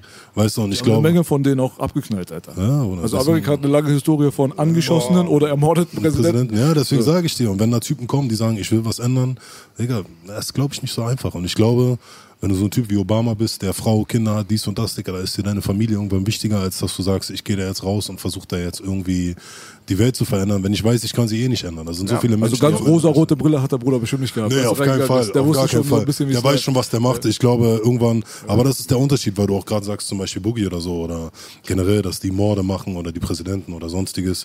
Ähm, Digga, das Ding ist halt, die haben das auf der Kappe, weil die das mitunter befehlen, aber sie machen den Mord nicht aktiv. Das heißt, du, wenn du etwas auf der Kappe hast, dann wirst du anders verurteilt oder Boogie wird anders verurteilt, weil die Leute sagen, Boogie macht das aktiv. Das heißt, die Leute zeigen schneller mit dem Finger auf Boogie, weil sie sagen, Boogie hat da das und das und das gemacht, wobei sie es bei einem Präsidenten nicht machen, weil die sagen, Dicker, der ist doch nicht in Afghanistan, der ist doch nicht im Irak, der ist doch nicht da, der macht das doch nicht persönlich. So für die Leute, das ist so weit entfernt für die von der Realität, dass die halt sagen so... Es ist auch oft das, Phänomen, nicht. ist auch oft das Phänomen, wenn du einen umbringst, bist du Mörder, wenn du mehrere Millionen umbringst, bist du salonfähig, ja? Es ist wahrscheinlich viel leichter, einen Präsidenten umzubringen, als ihn abzusetzen. Weil sonst würden die ganzen Geheimdienste nicht so oft diese ganzen Regime-Changes machen, weißt du? Diese, also wie, wenn du jetzt wirklich offiziell willst, dass Merkel abdankt, ich habe jetzt keinen Bock auf die mehr. Du auch nicht, du auch nicht. Wir organisieren uns. Wir gehen jetzt fünf Millionen Leute, gehen wir jetzt auf einmal dahin, Alter, zum Reichstag und sagen, weg mit der Merkel oder zum Bundestag oder keine Ahnung was. Das geht trotzdem nicht. Weißt du so? Merkel wird trotzdem da bleiben. Wir sind am Ende die fünf Millionen Idioten, die von der Bildzeitung gezeigt werden als irgendwelche Hippies. So. Digga, ist wie, Verstehst du, was ich meine? Ist wie Demokratie. Ganz Aber ehrlich, Charlie, gibt es erklär mir eins. Charlie, erklär Das mir Einzige, was du machen kannst, ist, äh, dass du das Volk selber dazu äh, bekommst, dass sie sagen, wir alle wollen jetzt diese Politikerin nicht oder so, da müssen die Medien aber mithelfen. Das ist immer das Ding so. Das ist das eine Sowas Ding. gab es immer so Aber- oft. Aber der Guck Präsident. mal, eine Sache, warte, bevor ich es vergesse, weil damals im Iran, wo wir damals, äh, wo ich gar nicht auf der Welt war, 1953 hieß die Operation Ajax. Da haben sie unseren demokratischen Präsidenten, Dr. Mossadegh, der Typ war davor im Times Magazine, war er unter den 100 wichtigsten Personen auf dieser Erde. So, da waren die Verhandlungen mit den USA und so noch ein bisschen besser. Und dann haben sich die Verhandlungen verschlechtert. Das haben sie bei uns damals gemacht, dass sie von Roosevelt den Cousin mit Millionen von Dollars in den Iran geschickt haben. Die haben Flugblätter gedruckt mit Tod Allah und keine Ahnung was, sind in Moscheen reingegangen, verkleidet als Iraner und haben die erschossen, die Leute, und haben diese Flugblätter geschmissen und so weiter. Dann haben die Iraner selber gesagt, dieser Präsident muss weg. Und das ist dann auch passiert. Die haben unseren Präsidenten dann festgenommen. Der Mann war über 80, glaube ich, er war richtig alt. Haben sie eingesperrt, viele von seinem Stab wurde ermordet. Und dann wurde daraufhin der König installiert, der Schah von Persien. Und erst Jahre später, zu Jimmy Carters Zeiten, wurden solche Sachen offiziell dann von der amerikanischen Regierung und von Geheimdiensten zugegeben. Das ist mittlerweile ist es ein ist ein historischer Fakt. Und diese False Flag Attacks und ähm, halt Regime Changes und so weiter, das ist das Einzige, wie ich glaube, wie du erfolgreich wirklich eine Regierung loswerden kannst, außer du machst es wie bei Gaddafi in Libyen und kommst und ballerst einfach, Alter. Tschüss. Ja, Putschversuche so. Weißt du so? Aber am Ende haben wir Aber immer noch keine demokratisch Macht. nicht. Demokratisch, wir haben keine Macht. Weißt die Leute, der allein das Punkt, System. Jalil. Euer Präsident, der, ich glaube, war es nicht Obama, der die Waffengesetze stoppen wollte, wegen diesen verrückten Waffengesetzen. Und er konnte es auch nicht, weil hat jeder schwarz auf weiß wie stark die Waffenlobby ist, ja. Und ich, bei, ich sag mal, ich bin halt im Vergleich zu Bela viel aus Politik raus, weil ich sage immer, ich weiß, wie der Scheißhaufen von 8 Meter riecht, aber ich krieg schon viel zu viel mit. Aber jetzt mal ehrlich, Trump, das ist eigentlich nur noch ironisch, das kann nur noch ein Witz sein. Ja, Die Gasmaske mein Fa- einfach. Ja, Da mein, mein Kacke Vater hat mir letztens so eine Catch-Show gesch- geschickt, wo Trump da mitmacht, einen die Haare abrasiert. Wir haben beide gelacht, haben beide nur geschrieben, traurig, dass der am, Atom, am Atomknopf sitzt. Ne? Also ist verrückt. Und dann spuckst du Aber was ist jetzt so, so viel schlimmer als äh, oder schlechter als Merkel? Nee, gar nicht. Also noch hat Trump niemanden angegriffen und das ist für einen amerikanischen Präsidenten an und für sich ja schon mal Applaus wert. So. Also es gibt keinen Angriffskrieg Für die Amtszeit, Aber die er jetzt die- mittlerweile hat. für seine Oder? Amtszeit, weißt du? Aber mit Iran ist ja. Ja, die drohen und drohen und drohen, aber es gab vor ihm keinen einzigen Präsidenten ohne Angriffskrieg innerhalb der letzten 800 Millionen Jahre gefühlt. Weißt du so? Deswegen stimmt, ja. waren diese Nur ein Politik paar und so weiter, weißt du, die sind Twitter aktiv. Lass ob uns das eine Merkel reden. ist oder dies, das, Alter, weißt du, ganz ehrlich, du hast recht. Lass uns über Hip-Hop Gib denen nicht so viel, Alter, Respekt, weißt du so? Aber ich muss eine Sache sagen, ich habe mich letztens tot gemacht. Ich war bei Dave Chappelle, der hatte einen Auftritt in Berlin und da hat er, weil du gerade die Waffengesetze und so angesprochen hast, hat er was Lustiges gesagt. Er meinte, er meint offiziell, er so, ey, wisst ihr, wie die, die Waffengesetze in Amerika ändern können? Und hat er gesagt, ich fordere jeden Schwarzen in Amerika auf, sich eine Waffe zu holen. Dann schaut mal, wie schnell die die Gesetze ändern. Und er hat recht, Bruder. Wenn alle Schwarzen sich morgen ausrüsten mit Waffen, würden die direkt sagen, okay, warte mal, wir müssen die Gesetze ändern. So, so einfach geht das nicht mehr. Ey, Und das ist so. Er hat hundertprozentig recht. Auf jeden Fall witzig, aber irgendwo wahr. So. Aber es ist krank, dass das die Realität ist. Er macht einen Witz darüber, aber es ist die Realität. Aber diese Waffengesetzsache, das ist in Amerika, finde ich persönlich, ist das auch schon wieder so eine Scheindebatte, weil diese armen Leute, die sagen denen, nimmt mal diese ganzen Leuten jetzt die Waffen weg, danach geht's euch gut. So, als wenn Sachen so einfach zu klären sind. Ich kann auch nicht oben an der Oberfläche die ganze Zeit rumkratzen und die Wurzel ist aber defekt. Weißt du so? wenn in Amerika, wenn die Leute so viele Geisteskranke produzieren, durch Armut und diese ganzen Verhältnisse, die werden schon einen Weg finden, den anderen umzubringen. Jetzt nimmst du ihm die Waffe weg, er ist durch in seiner Birne, ihr wisst es selber aus der Hut, wenn einer durch in der Birne ist und den anderen was antun will, den kriegst du nicht dazu, da, zu stoppen. Der nimmt auch noch eine Plastikgabel und versucht durch sein Auge in sein Gehirn reinzukommen. Irgendwas wird er versuchen. Ach, die Leute, man, Amerika ist auch durch, was das anbelangt. Die Leute sind auch schon viel zu verstrahlt davon. Dicker, es gab eine Zeit lang in Amerika, ich glaube, ich weiß gar nicht mehr welcher Markt es war, Walmart oder so, wenn du da eingekauft hast, hast du eine Waffe dazu gekriegt. Überleg mal, es gab so manche Städte, da hast du quasi Waffen zu deinem Einkauf. Es ist, als ob du hier zu Lidl gehst, bei Lidl einkaufen gehst Rosane und beim Ausgang Gewehre, noch eine Waffe kriegst. rosane Gewehre mit Teddybär rauf, ohne Rückschlag. Ja, oder? Dass Vierjährige die bedienen können. Was gefährlich ist nur daran, an dieser Waffengesetzsache, ist, wenn die wirklich durchbekommen, auf globaler Linie, dass sie die rechtliche Grundlage dafür haben, alle zu entwaffnen, heißt es irgendwann, dass das Volk sich niemals gegen was noch militärisch wehren kann. Also sagen wir mal, wir haben jetzt das ultra krasse Pech, und unsere Kinder oder die danach sitzen in 100 Jahren da und da ist eine richtige Hurensohnerei hier am Laufen, wo alle Bastarde jetzt übernommen haben und es wird nur noch schlimmer und nur noch schlimmer. Und wenn du dann keine Waffen hast, dann bist du gefickt, Digga. Und äh, in Texas, Texas und so ist es ja heutzutage schon so. Die laufen die Rednecks dort nicht ohne Grund mit einer Knarre rum, weil der muss die Klapperschlange abknallen, Digga. Du kannst nicht da ohne Waffe sein. Da gibt's irgendwelche Berglöwen, Wölfe, Mölfe. Also teilweise gibt es Regionen auf dieser Welt und vor allem da in Amerika, wo du eine Knarre, Knarre halt unbedingt brauchst. Aber ich finde, das nicht die Lösung zu sagen, weißt du was, die Waffengesetze sind das Problem. Wenn wir jetzt die Waffen weg haben, dann tötet sich keiner mehr. Digga, sei doch nicht so dumm, so, weißt du, das funktioniert so nicht. Weißt du, so, die Wurzel ist, die ist krank. Man muss die Krankheit bekämpfen, so, weißt du. Hundertprozentig. Nee, auf jeden Fall zu dieser, äh, was ich noch zu diesem Ben Salomo sagen wollte, so. Ich finde das lustig, dass so ein Typ, der immer von Hip-Hop redet und was er nicht alles gemacht hat und so. Ich kann mich daran erinnern, damals habe ich ein Album gedroppt und dann war Rapper Mittwoch zu der Zeit ziemlich groß. Und dann äh, wurde halt angefragt, ey, kann Jalil mal da hinkommen? Und das war so die Zeit, wo bei mir die Musik noch gar nicht so wirklich lief. Kann er mal hinkommen, so zwei, drei Songs performen und so. Und da hat Ben Salomo damals gesagt, ja, der kann gern kommen, aber ich will äh, 2000 Euro für seinen Auftritt haben. Verstehst du? Also ich sollte Rapper Mittwoch bezahlen, dass ich da auftreten kann. Aber wenn wir so von äh, Rassismuszeug und so weiter reden, Ja. was ist denn mit dem N-Wort? Ja. Bei dir, man kennt ja so ein bisschen deine Einstellung, wenn man seine, deine Interviews verfolgt hat, aber was Boogie mal privat angesprochen hatte, war ja die Frage eigentlich so, wie du darauf reagierst, wenn jemand das jetzt heutzutage benutzt, so, weil es so mehr so wie so Sprachkultur geworden ist und sich keiner mehr so wirklich negativ, also der meint das nicht negativ, sondern hat es einfach nur aufgeschnappt, konsumiert das, hat mit der ganzen Thematik nicht so viel am Hut vielleicht. Gibt es ja so den einen oder anderen weißen Jungen, der zurzeit rumläuft, so, ey, mein Nigger, wenn du so einen siehst jetzt hier in Deutschland, ist das ein Problem für dich? Wie sieht jemand wie du das? Du bist ja auch selbst gemischt auch noch. Also Ja, du ja. kennst beide Seiten. Ich so. kann beide sein. Guck mal, für mich ist das Thema sehr, sehr schwierig, weil ich verstehe, wenn Leute sich dadurch angegriffen fühlen. Ähm, und sie das Gefühl haben, so, ey, da, also es kommt immer drauf an, in welchem Kontext jemand das droppt. Wenn jemand das sagt, um mich zu beleidigen, oder wenn jemand das herablassen sagt, ist das eine Sache. Ähm, ich weiß aber auch, dass es Leute gibt, die das vielleicht aus so einer gewissen Euphorie, weil sie so krass in diesen Hip-Hop-Dingen drin sind, seit 30 Jahren Rap hören, sagen, ich habe das in jedem Song gehört, bam, bam, bam, bam, bam. Und sie haben so eine gewisse Euphorie und Liebe für dieses Wort, weil es in Amerika ja auch durch die Rapmusik sehr, ich will nicht sagen positiv, aber auf eine gewisse Art und Weise sehr, weiß ich nicht, sehr runtergeschraubt wurde von dem negativen Aspekt her, dass das eine Beleidigung ist, sondern dass die Leute das so viel in der Musik benutzen, dass es mittlerweile einfach so ein, so ein Wort ist, was man untereinander sagt. So. Aber im Endeffekt, ich weiß nicht, Alter. Also ich könnte das unterscheiden, wenn das jetzt jemand sagt, der das in voller Euphorie so einfach sagt, weil er so eine Liebe zu der Musik hat und zu diesem Slang und zu diesem Stil und das aber nicht abwertend meint, ist das eine Sache so. Weißt du, ich würde mit der Person reden, sagen, ey Bruder, so um mich herum brauchst du das Wort nicht droppen, so. Weil ich selber, ich benutze das auch nicht mit meinen Cousins oder mit meinen Brüdern, weißt du, so, also wozu? So. Und ähm, ich weiß nicht, Alter. Ich finde, das ist ein sehr, sehr, sehr, sehr schwieriges Thema, aber ich finde, viele Leute so fühlen sich dadurch auch sehr stark angegriffen, aber haben dann einen gewissen umgekehrten Rassismus. Weißt du, was ich meine? So, dass man dann andere Wörter droppt oder andere Ideale vertritt, wo man sagt, okay, äh, ich als Schwarzer darf mir das, das, das, das, das, das, das rausnehmen, aber du als Weißer darfst es nicht.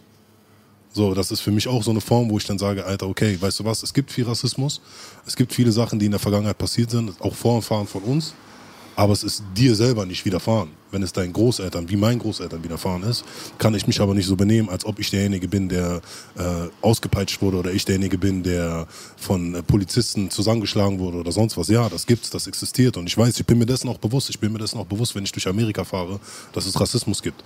Aber die Leute müssen da, wie gesagt, Alter, du kannst nicht mit so einer spitzen Meinung dagegen ankämpfen. Die versuchen Feuer mit Feuer zu bekämpfen und dann gleich auf 180 zu gehen. Zum Beispiel diese Flair-Debatte gab es auch mit den, mit den ganzen Jungs, wo da, wo da die Geschichte passiert ist.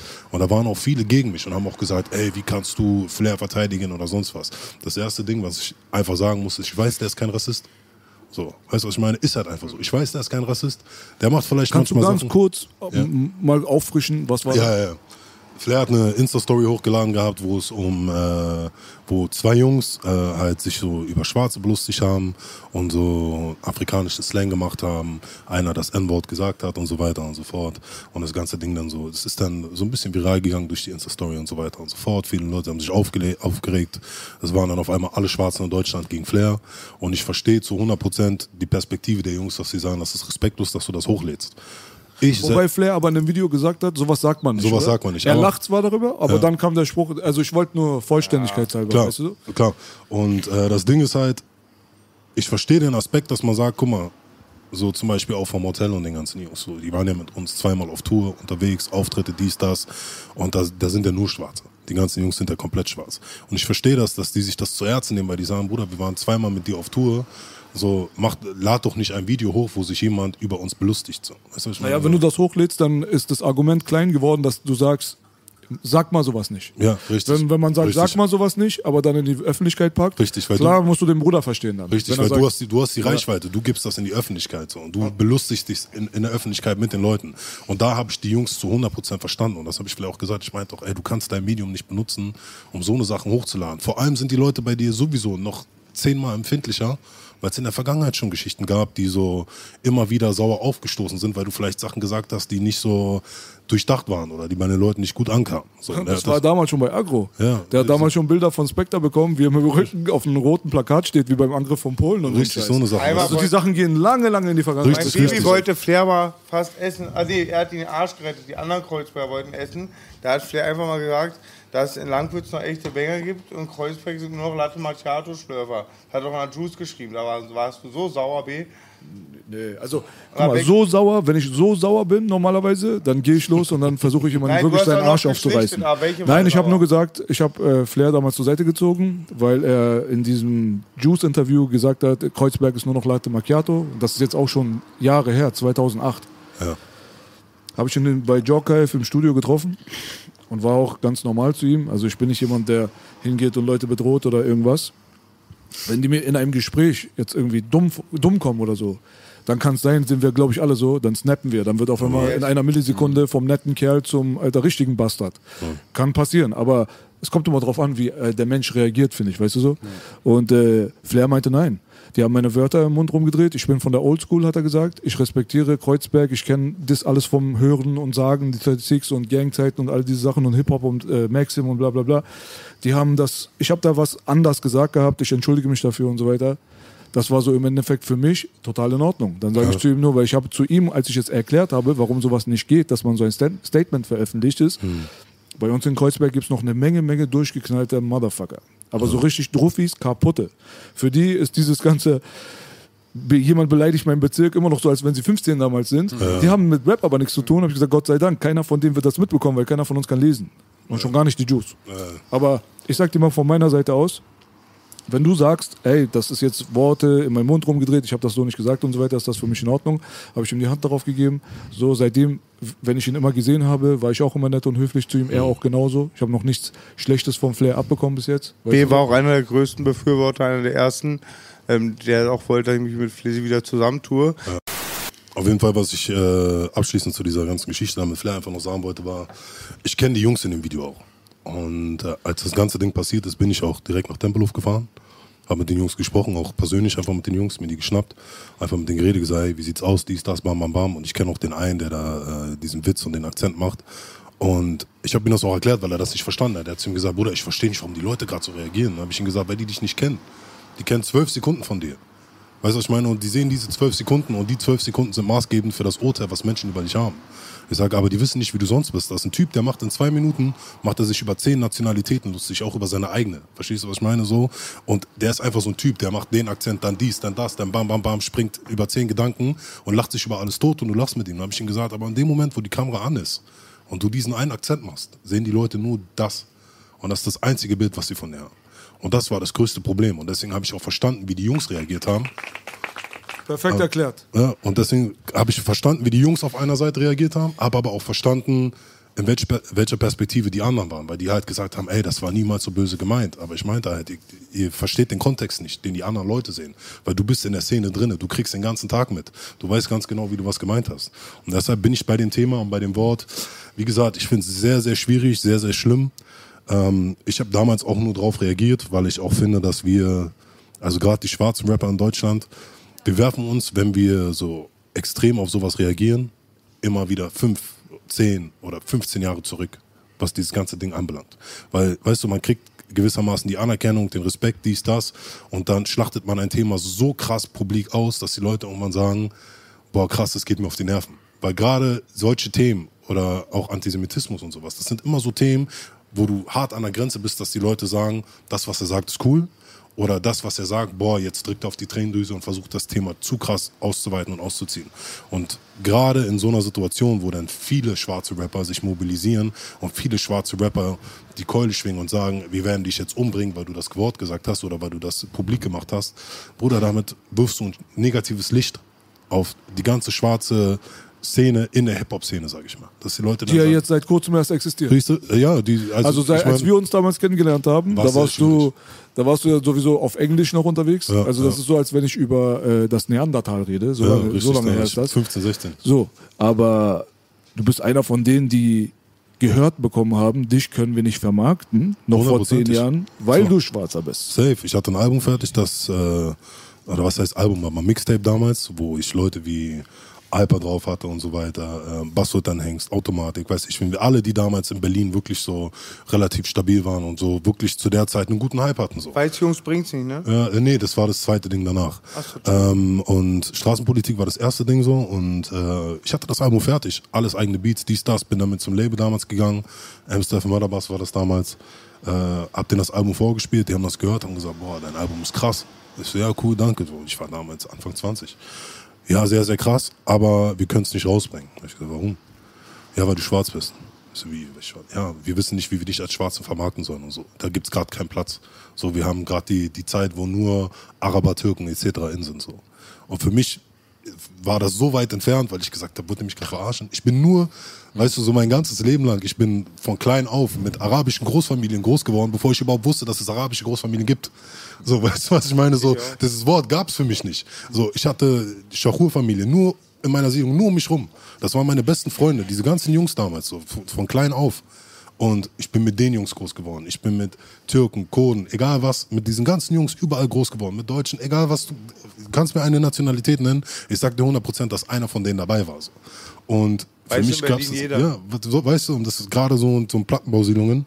Und für mich war das so, Alter, was, redet ihr, weil ich schwarz bin, Digga? Ich, so, für mich gab's nur, du bist Straße oder du bist nicht Straße. So, fertig. So. Weißt du, was ich meine? So, für mich gab's so, meine Jungs auf der Straße, die haben keine Hautfarbe gesehen. Für die war ich auch nie Amerikaner oder Neger oder sonst was, sondern einfach nur, Bruder, du bist einer von uns. Egal normal. was, du bist, du bist Familie. Schweinerei, so ein ne? Denken. Weißt du, so, du bist stabil. Bei mir war es gleich immer, mich haben sie mal nicht genommen, weil ich kein Scheidungskind war. Ja, Bruder. Und das meine Nee, ich so. Und das ist so, hart. Das ist so, weißt du, das Ding. Und für mich, ich habe das nicht verstanden. In meinem Kopf war da so, Alter, wie geht das? Und dann habe ich das Ding damals einfach gedroppt, habe gesagt, wisst ihr was, der macht das online umsonst. Die Leute sollen das hören, die sollen hören, dass ich da, dass ich Musik machen kann. Wir gucken, wie es läuft. Und da haben die das Ding gedroppt und ich hatte, glaube ich, am ersten Tag, wo das rauskam, zur damaligen Zeit war das viel, ich glaube 15.000 bis 20.000 Downloads innerhalb von 24 Stunden. Ich dachte so krass, Alter, so dafür, dass mich niemand kennt, dafür, dass ich niemanden interessiere, dafür, dass es nicht läuft, Dicker, kommt gute Resonanz. Und so fing dann dieses Musikding an. Dann äh, war ich natürlich ein bisschen gefrustet. Ähm, das ganze Ding hat sich irgendwie nicht fortbewegt. Dann habe ich damals Flair kennengelernt. Der meinte dann, ey, ich feiere deine Sachen und so, du hast ein krasses Talent. Komm zu äh, Maskulin, lass uns, also Südberlin Maskulin, damals war er mit Zilla noch stark unterwegs. Meinte, komm, du bist der Dritte im Kollektiv, lass uns das Ding zusammen machen. Dann haben wir damals mein Mixtape gemacht, Weiße Jungs bring's nicht, wo sich viele auch angegriffen gefühlt haben. Weißt du, was ich meine? Wo ich mir auch dachte, Alter, so der Titel ist von einem Basketballfilm.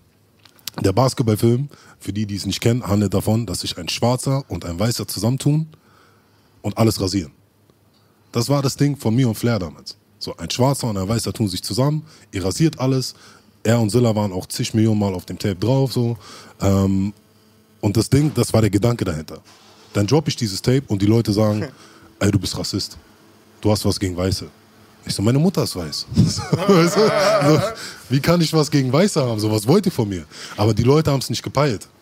Und äh, wie gesagt, dann lief das Ding damals nicht so. Und dann kam gewissermaßen so ein kleiner Frust in mir natürlich hoch, so Musikding ist nicht vorwärts gegangen und so weiter und so fort. Ähm, das Ding hat auch, also das Geld kam auch einfach nicht rein. So. Das ist ja normal. Irgendwann bist du auch gefrustet. Du steckst Herzblut Voll lange Sachen bei rein. dir. Wir waren ja auch bei One Million, das ja, Ja, auch nicht da. nicht, weißt du, und du bist so, du steckst so viel Herzblut in Geschichten rein, du machst was vom Herzen und dann wird das immer von Umständen verkackt. Dass du irgendwann sagst, ey, weißt du was, ich habe gar keinen Bock mehr so. Da, hat, da war das Marketing nicht da, da hat das Budget gefehlt, da haben Videos, da, weißt du, Und Vorurteile, was wir immer aus dem Süden hatten. Die, richtig. konnten, die wussten nicht, dass es Charakteren wie ein Boogie gibt. Erst dachten wir Elitäre, dann Nazis, Ja, ja. ja. Und bei dir dachten sie auch wahrscheinlich, ich weiß noch, die, die dachten dann immer so Pseudo auch dann, so wie Horrorcore, was Musik, die wir machen. Für die Westdeutschen war es Fiktion. Es hat jahrelang gedauert, bis Leute endlich die Plattform bekommen hatten.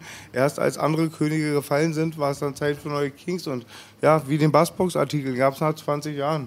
Und das Ding ist halt, was die Leute auch, also gerade so, auch für dich oder mich oder ähnliches, wir sind halt nicht in großen Bezirken wie Kreuzberg oder Schöneberg groß geworden. Das heißt, wir hatten Siedlungen, wo es mehrere Straßen gab, die sehr gewalttätig waren. Aber für Leute aus Schöneberg, Kreuzberg oder Neukölln oder sonstiges war das voll fern. Das heißt, wenn du denen gesagt hast, ich komme aus Thermometersiedlung oder ich komme aus Mau Mau oder sonst was, war das, wo ist das, Digga, was ist das so? Weißt du, was ich meine? Das heißt, für uns war es nochmal ein krasserer Kampf, er- ernst genommen zu werden und den Leuten zu Komplexe, vermitteln. komplexe. Ja, und den Leuten zu vermitteln, Digga, ich komme auch aus einer, weißt du, heftigen Gegend so, die ist zwar abgelegen und die ist zwar kleiner, aber wenn du dir die Kriminalitätsrate anguckst, die da stattfindet und die Statistik, die da in der Gegend ist, dann ist das nicht so fern von der Gegend, wo du aufgewachsen bist. Bei dir ist es aber ein ganzer Bezirk, bei mir sind es drei Straßen so.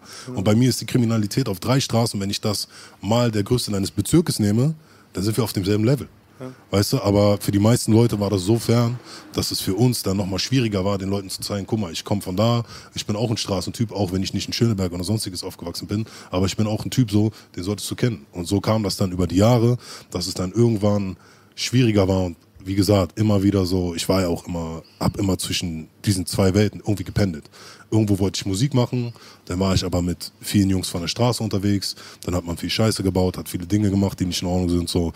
Und dann pendelst du, du springst immer hin und her, du sagst immer, okay, fuck, Alter, was mache ich, was will ich eigentlich machen? Und der erste Entschluss wirklich zu sagen, so, war dann wirklich vor drei Jahren, wo ich dann äh, mich wieder mit Flair zusammengetan habe, wo wir uns dann hingesetzt haben, wo er dann gesagt hat, ey, pass auf, ich habe jetzt eine Plattform, wo ich dir helfen kann, wo ich deine Musik so releasen kann, dass sie auch funktioniert. Aber dann musst du auch 100% jetzt in der Musik geben. Da habe ich gesagt, okay, machen wir. Und so kam dann das Ding mit R-System, so kam dann das Epic-Album, das Black Panther-Album. Und so hat sich das ganze Ding dann nach und nach aufgebaut. Jetzt mal ganz kurz nochmal, was ist dann das Problem jetzt? Dass ihr jetzt wieder nicht miteinander zusammen Ihr erinnert mich so wie äh, mit Brüdern, die ich kenne, die, die so in, äh, in so einer familiären On-Off-Beziehung immer mal können miteinander, mal wieder nicht. Weißt du so? Das ist halt so. Ja, also kannst du ganz kurz den Leuten da draußen, weil wir haben voll viele Leute, werdet ihr euch vielleicht vorstellen können, die gar nicht jetzt jedes Hip-Hop-Interview verfolgen und so weiter. Was ist denn jetzt genau passiert bei euch, dass ihr jetzt nicht mehr Musik macht miteinander? Guck mal, ich kann dir ehrlich gesagt keinen richtigen ausschlaggebenden Grund nennen, wo ich jetzt sagen würde, das Ding ist direkt passiert und dann hat es geknallt. Weil das gibt's nicht. Das war einfach, ich glaube, das Ding hat sich einfach hochgeschaukelt. Ähm, es gab eine Situation, wo ich bei Universal unterschreiben sollte. Ähm, dann wurde dieser ganze Vertrag so ein bisschen über Kopf geworfen. Dann gab es einen anderen Vertrag. Dann hat Flair mir was vorgeschlagen, womit ich nicht zufrieden war. Und ab dem Punkt hat sich das Ding dann so hochgeschaukelt, dass es dann irgendwann eskaliert ist und wir dann quasi getrennte Wege gegangen sind. Aber es gibt, also ich könnte jetzt natürlich die ganze Geschichte. Eskalation heißt aber nicht, wir hauen uns auf die Fresse.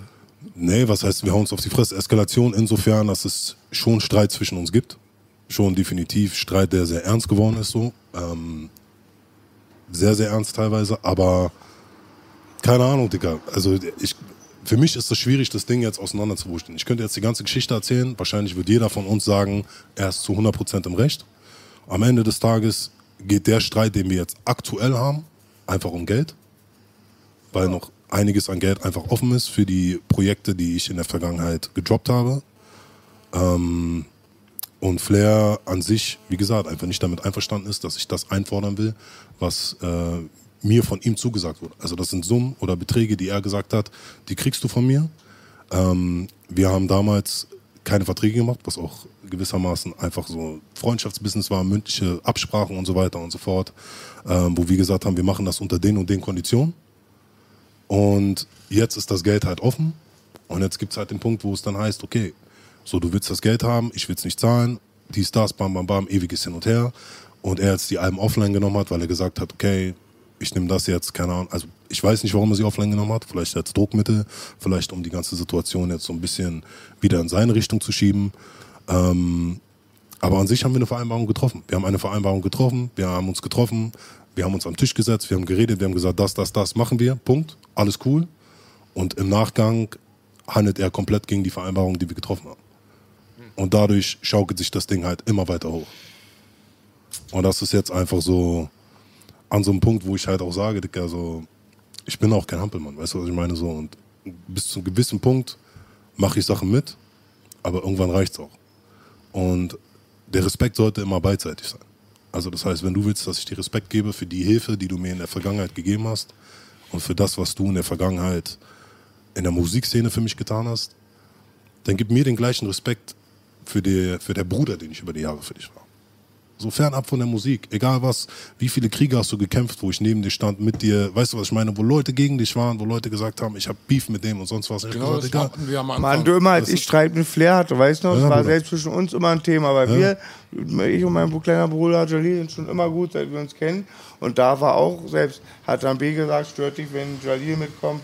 Du warst sehr loyal Bruder. gegenüber Flair. Ja, Bruder, und weißt du, und das ist so, Du hast Und- doch immer für ihn geredet. Weißt Ja, du noch? Du hast immer, wenn wir geredet wenn ich gesagt was mein Problem ist, warst sehr loyal, ohne jetzt hier Süßholz zu raspeln. Ja, Bruder, Kommt zum. Kameradenweg, raucht einen Bonkopf, wird aber alles geredet.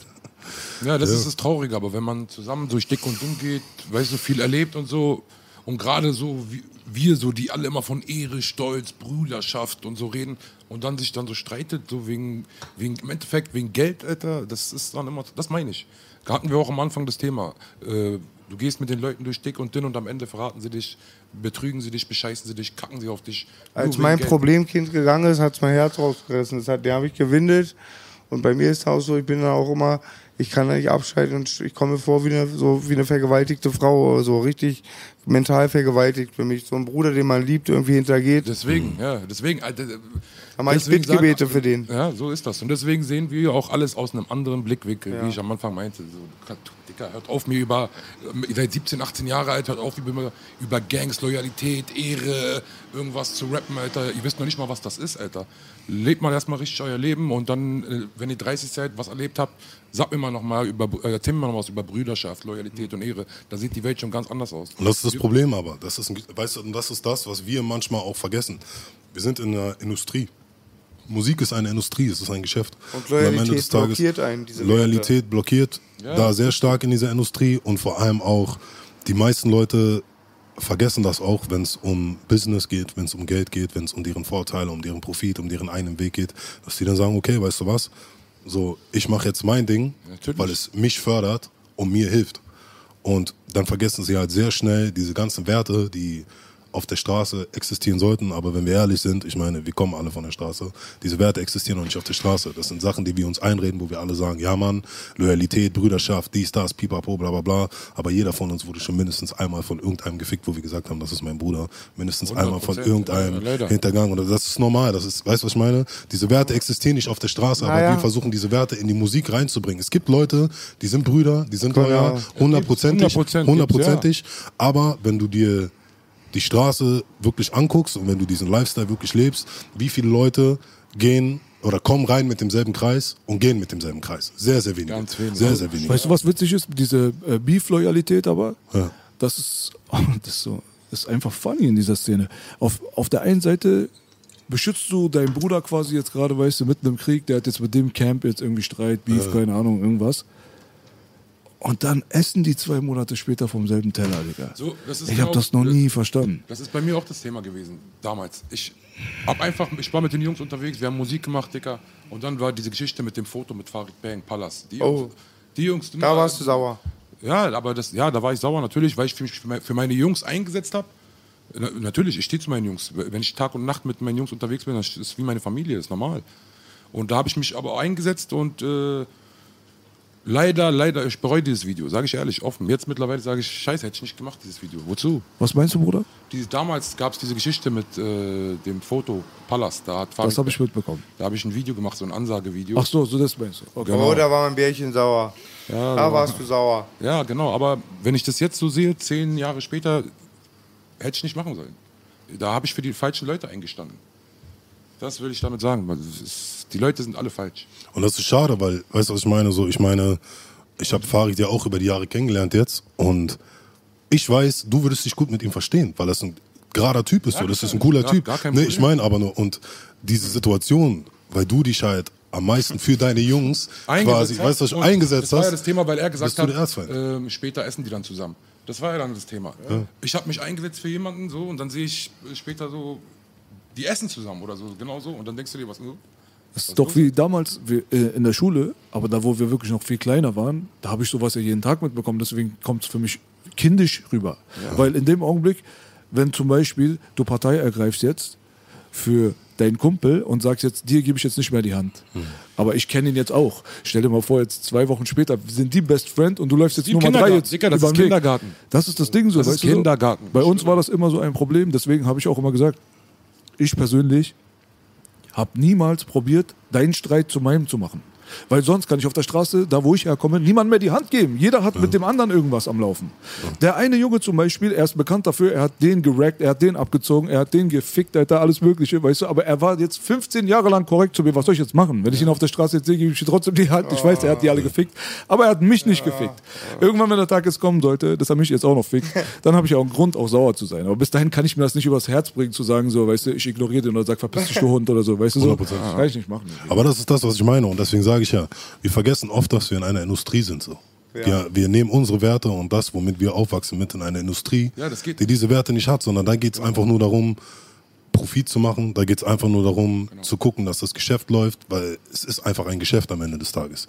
Und äh, es ist wie wenn du beim Arbeitgeber stehst, irgendwo in einem Laden stehst und arbeiten gehst und da kommt irgendein Typ rein, wo du sagst, Alter, ich kann den nicht leiden, das ist so und so ein Typ, aber du musst ihn bedienen, weil es ist deine Arbeit. Da kannst du auch nicht sagen, ich bin von der Straße, ich bediene nicht. So weißt du, was ich meine, so weil er ein 31er ist oder sonstiges, so, sondern das, Das ist klar, das ist ja. so, weißt du, was ich meine? Und das ist das Problem und wir vermischen sehr oft unsere, unsere Persönlichkeiten, die wir haben, mit dem, was in der Industrie stattfindet. Und das steht uns sehr oft in dem Weg, Genau. dass wir gewissen Erfolg haben, weil wir gewisse Werte haben und die so krass durchziehen wollen, dass wir dann einfach viele Türen haben, die zugehen, weil viele Leute halt nicht so sind. Und das ist das, was ich am Anfang schon gesagt habe, Dicker, mit denen, dass die Leute untereinander sein wollen und der andere Pol untereinander ist. Und es sehr schwierig ist, da durchzubrechen, ohne sich, äh, wie gesagt, ohne manchmal gewisse Sachen zu machen, wo man selber im Nachgang sagt, okay, da habe ich vielleicht nicht die beste Entscheidung getroffen oder von meinem Bauchgefühl her war es nicht der Wert, den ich vertreten wollte, aber ich musste das machen,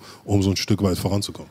Aber am Ende des Tages wird es ein bisschen affig, wenn man sich von oben bis unten die ganze Zeit beleidigt, die Mutter reinzieht und sagt, ich komme und fick dein dies und Safe. wir werden uns sehen und ich stech dich ab und ich töte dich, grab dich wieder aus, scheiß deiner Leiche ins Gesicht. Ja, die machen alles Mögliche.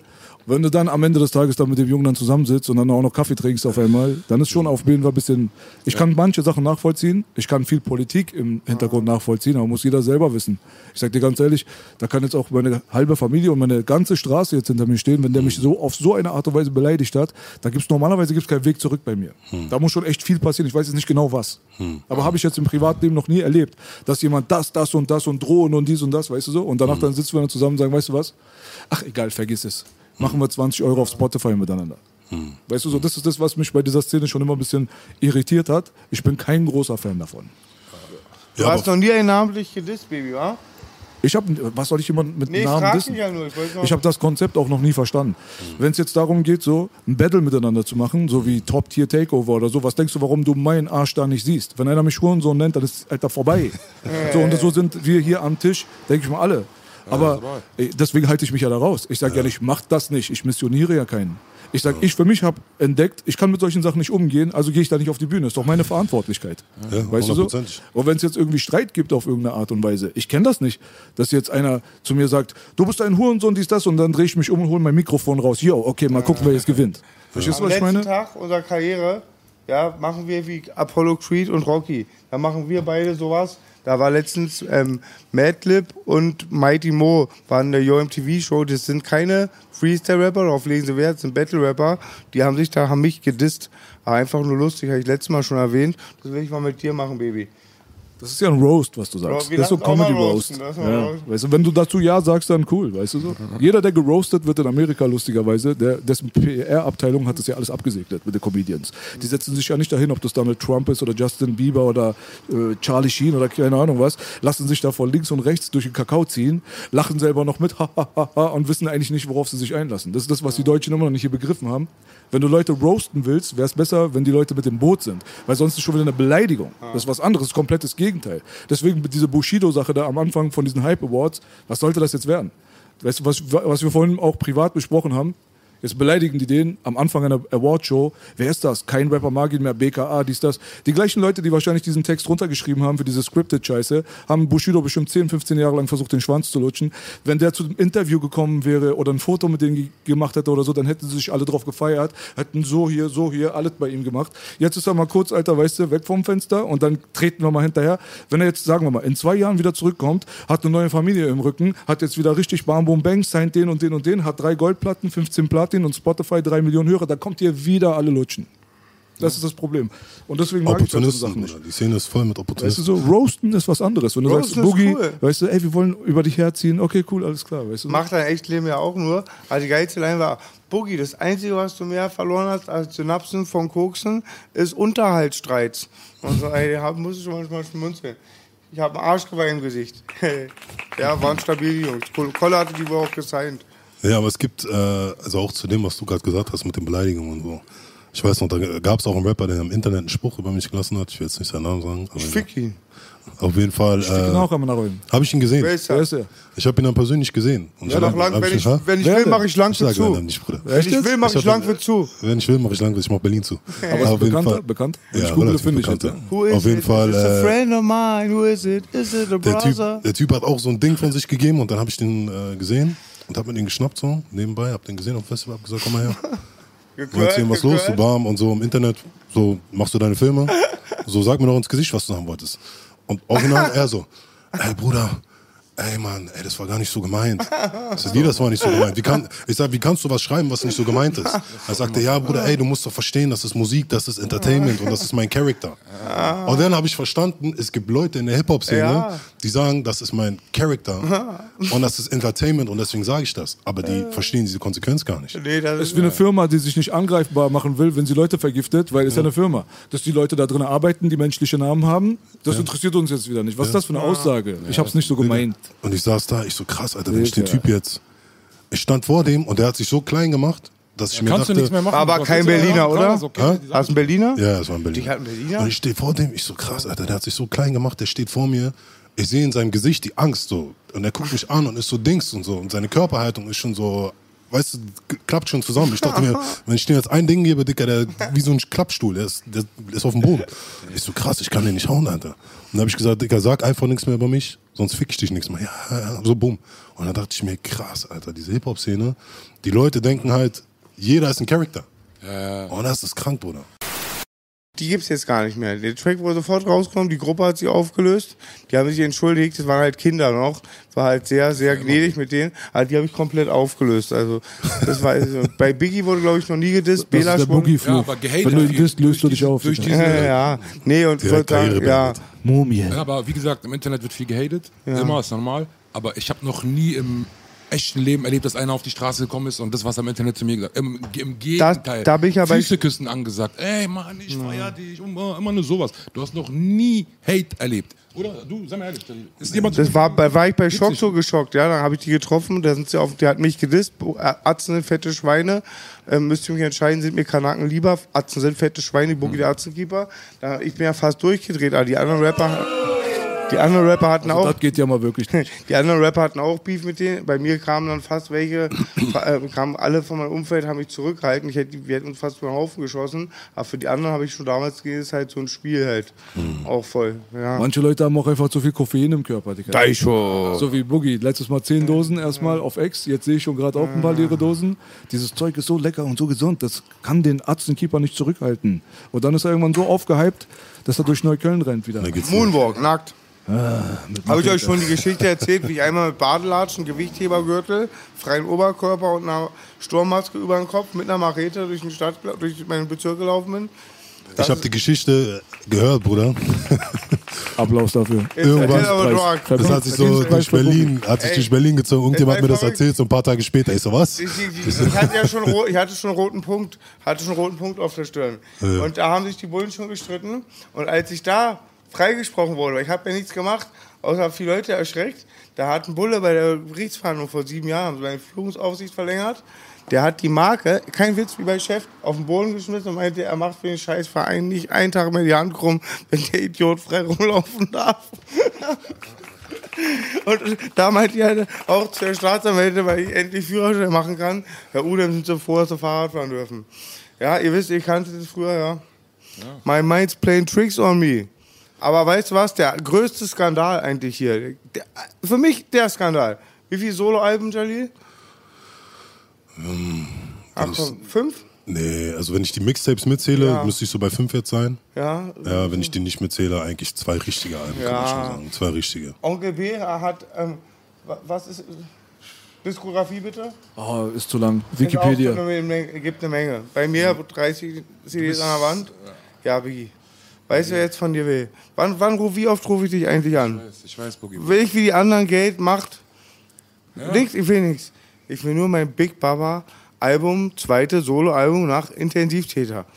Und wie oft habe ich schon gesagt, ich mixe diesen Schöneberg, rohen, ungestreckten Flavor, Fangen wir mit einer EP pack, an. So. pack, ihn in ein, pack ihn in einen Kochtopf von Kreuzbergs 187 ungeschnittenen Superstaub, mix dicker. Dü, dü, dü, dü. Bruder, weißt du, wie, wie du ihn dazu kriegst? Mach Kollabo.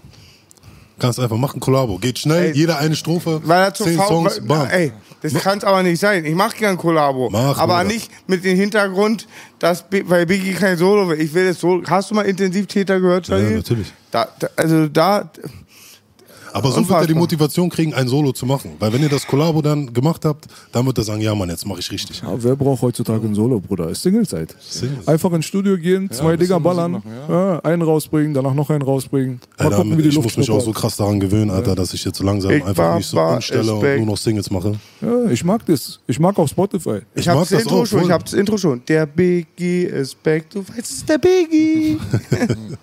Ja, er hat recht. Der Ja, Biggie er hat recht. Einfach machen. Ich bin bei euch. Einfach machen. Der du rasierst, bei Underdog rasiert, echter geht's nicht rasiert, Ja, Gangbanger steht rasiert, Intensivtät rasiert. Leider nur sind noch ein paar Stoppeln übrig. Zeit mal wieder den Mark Ja. 3 rausholen. Wird Zeit, ich weiß. Ich Die Straße wartet, durch. Baby. Wir bringen Frag euch beide demnächst ins Studio. Ja, Mann. Das auf jeden Fall. Muss passieren. Wenigstens Kollabo-Track, dann ist er, Ja, dann ist er ja. motiviert. Echter geht's nicht, Teil 2. Die Welt braucht mehr Big Baba. 100 Prozent, ich schwöre dir.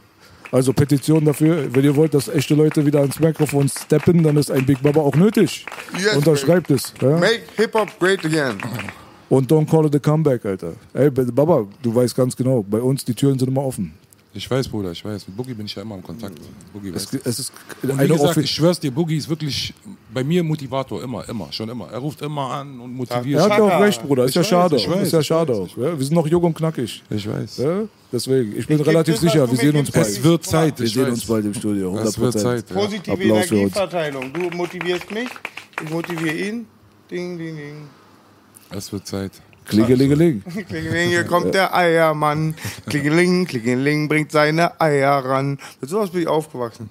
Bei meinem Onkel Mein Erhard. herzliches Beileid. Und immer wenn er von, von Eisenbahner festkam, hat er gesungen besoffen. Einer geht noch, einer geht noch rein, einer geht noch, einer muss noch sein. Mein, war wie mein Opa, Onkel Erhard. Beste. Topmann, rest in peace. Der Bruder bringt ja was raus, ne?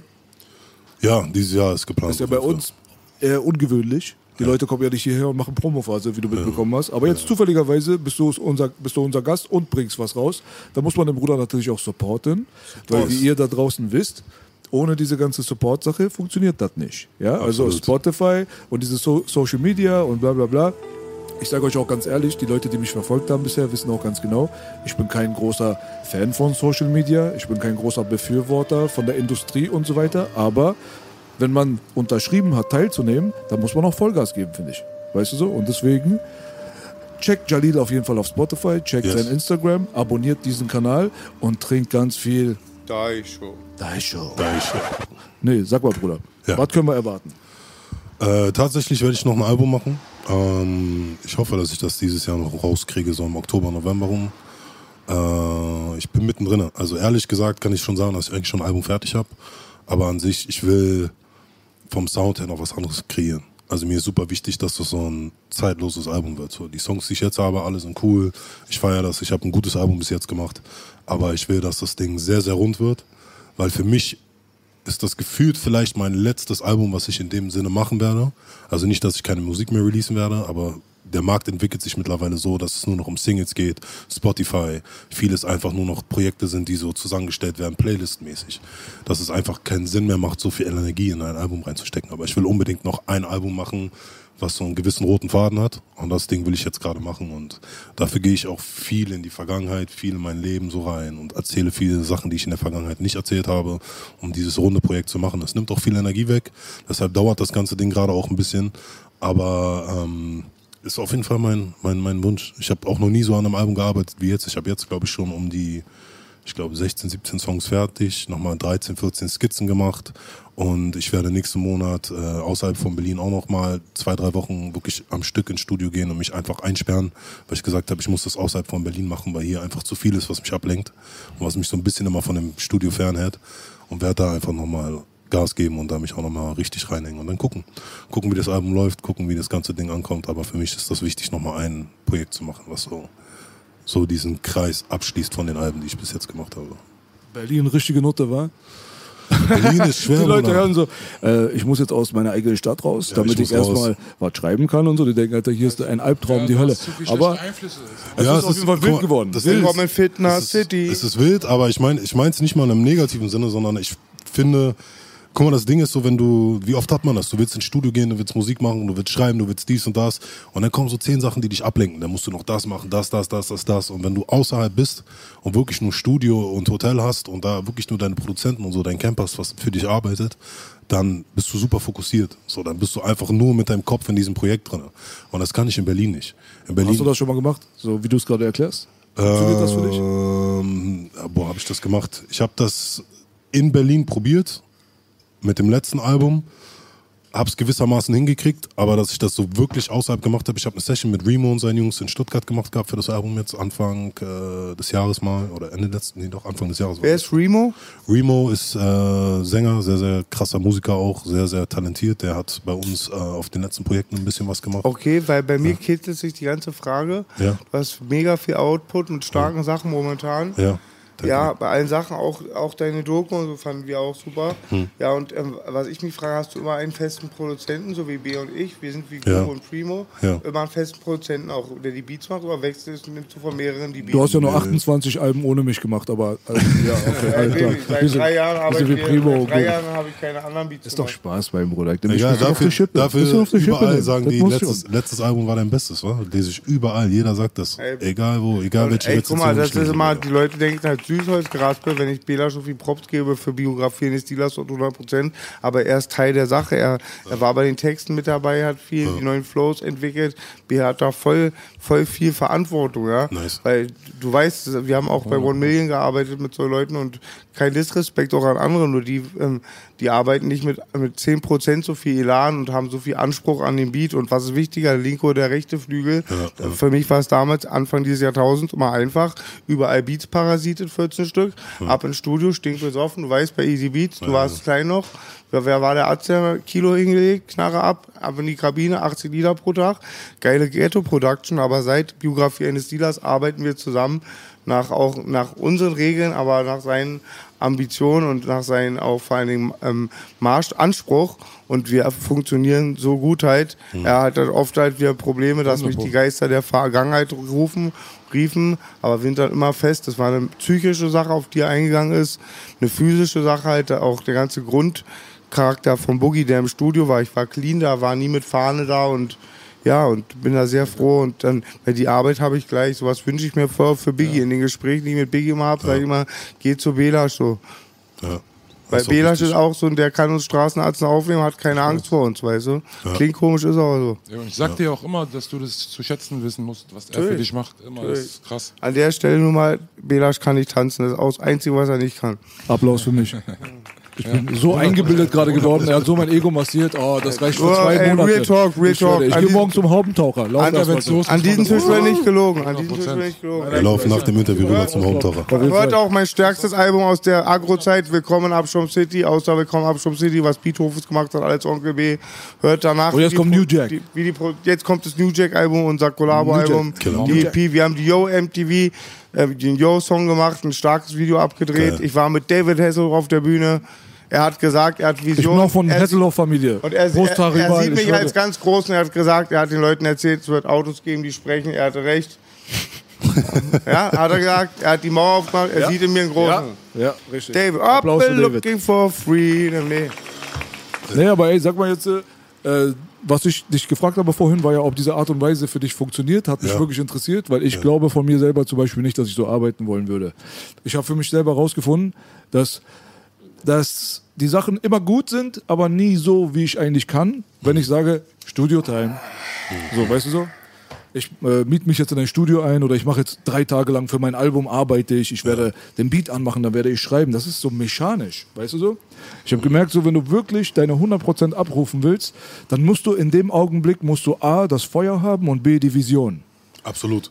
Und die habe ich jetzt auch gewissermaßen, aber ähm, ich will das Ding halt so von null, wie gesagt, aufziehen und das ganze Ding rund machen. Und das ist mir super, super wichtig. Und deshalb habe ich gesagt, ich werde auch zwei, drei Wochen da bleiben. Also es ist nicht so, dass ich jetzt eine Woche da bin, äh, Bootcamp-mäßig eine Woche durchziehe und dann weg bin, sondern zwei, drei Wochen. Da wird man sicherlich ein, zwei Tage zwischendurch haben, wo man sagt, ey, Kopf frei kriegen, ein bisschen abschalten, ein bisschen Urlaub machen, in Anführungsstrichen. Aber an sich will ich mir auch die Zeit nehmen. Ich meine, ich habe, wie gesagt, sehr viel schon fertig. Und für mich, ich kann auch die Songs nehmen und die überarbeiten und die nochmal neu machen oder ähnliches. Aber ich will das Ding halt einfach komplett runter haben. Ich will es von ersten Song bis zum letzten Song einfach so ein Ding haben, wo ich sage, Jackpot, das ist das Album, das beste Ding, was ich jemals gemacht habe.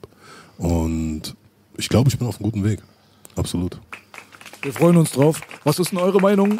Bei Biggie angefangen, würde, ich mal, würde mich mal interessieren, äh, wie die aktuelle Szene so von jemandem wie dir wahrgenommen wird. Es ist immer komisch, weil jeder kann die Szene für sich jetzt so interpretieren, sage ich mal, wie er will. Aber wenn ich von der aktuellen Szene rede, meine ich eher von den Jüngeren, ne? die aktuell so am Start sind, der Vibe hier in Deutschland.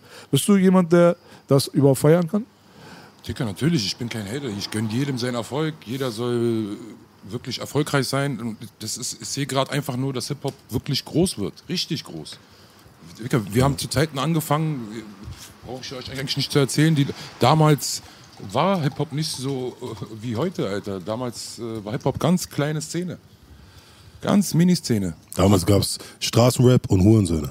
Genau. So, das war so Genau. diese zwei Dinger, die wir hatten. So die Straßenrapper, wo wir gesagt haben, die sind cool und der Rest waren einfach Hurensöhne, die Das uns ganze Ding. Hip-Hop, so Hip-Hop allgemein, hat bei uns nicht mit Rappen angefangen damals, bei mir auch oder zumindest nicht, mit Breakdance und Sprühen, sowas. Das war das erste, der erste Hip-Hop-Einfluss. Wird immer wieder hier erwähnt. Ja, aber es ist einfach so. Ja. Es ist ja auch so. Der erste Einfluss war nicht Rap, sondern Breakdance und Sprühen. Ja, das haben wir gemacht. Und dann kam Rap.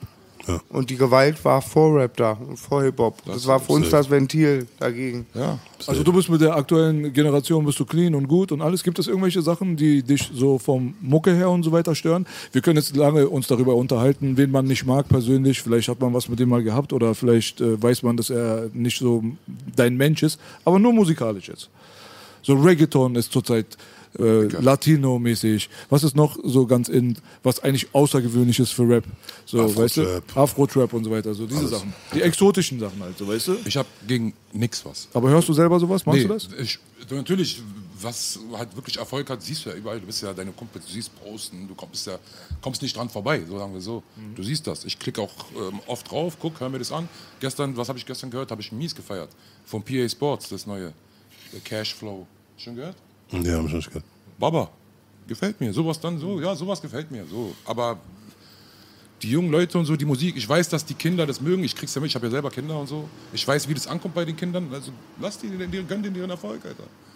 Lass die Geld verdienen, ist doch gut. Die machen Hip-Hop groß. Auch wenn es jetzt nicht meine Musikrichtung 100% ist. Ich bin eher so dieser, die alte Schule, so. Ghetto ich, Boys. Genau, ich, ich bin einfach so. Ja, ist mein, aber es- ja, ich habe nichts dagegen. Alles gut. Was bei dir? Ich finde die Vielseitigkeit gut, die mittlerweile existiert. Dass es einfach sehr viel Musik gibt, einen großen Pool an Musik, die bedient werden kann. Sachen, die erfolgreich sind, jede Richtung, die erfolgreich ist. Ich freue mich über die jungen Künstler, die mittlerweile einfach kommen, die Türen, die offen sind für die jungen Künstler. Ich finde, man darf halt bloß nicht den Respekt vor denen vergessen, die die Türen aufgemacht haben, weißt du? Und das, Das ist ist so. Ja, das das ist so super, super wichtig, dass die, dass die Kids das auch wissen, dass die Generation das auch weiß, dass nicht so ein so eine Barriere entsteht wie in Amerika, wo du junge Künstler hast, die sagen, wer ist Tupac oder ich ficke Tupac oder wer ist der, der, Bama, weißt du, was ich meine? So eine Sachen, sowas darf in Deutschland nicht passieren. Aber an sich finde ich es gut, dass jeder sein Ding macht, dass jeder die Möglichkeit hat, dass es gewissermaßen so wie Fußballer werden mittlerweile ist, so für manche Kids, weißt du, was ich meine, dass sie einfach wegkommen von der Die Kriminalität, von dem Scheiße bauen. Es gibt ein? Panini-Sticker-Rap-Buch. Ja, Mann, Das Deutsch, ich bin Platz 3 von 22. Killer.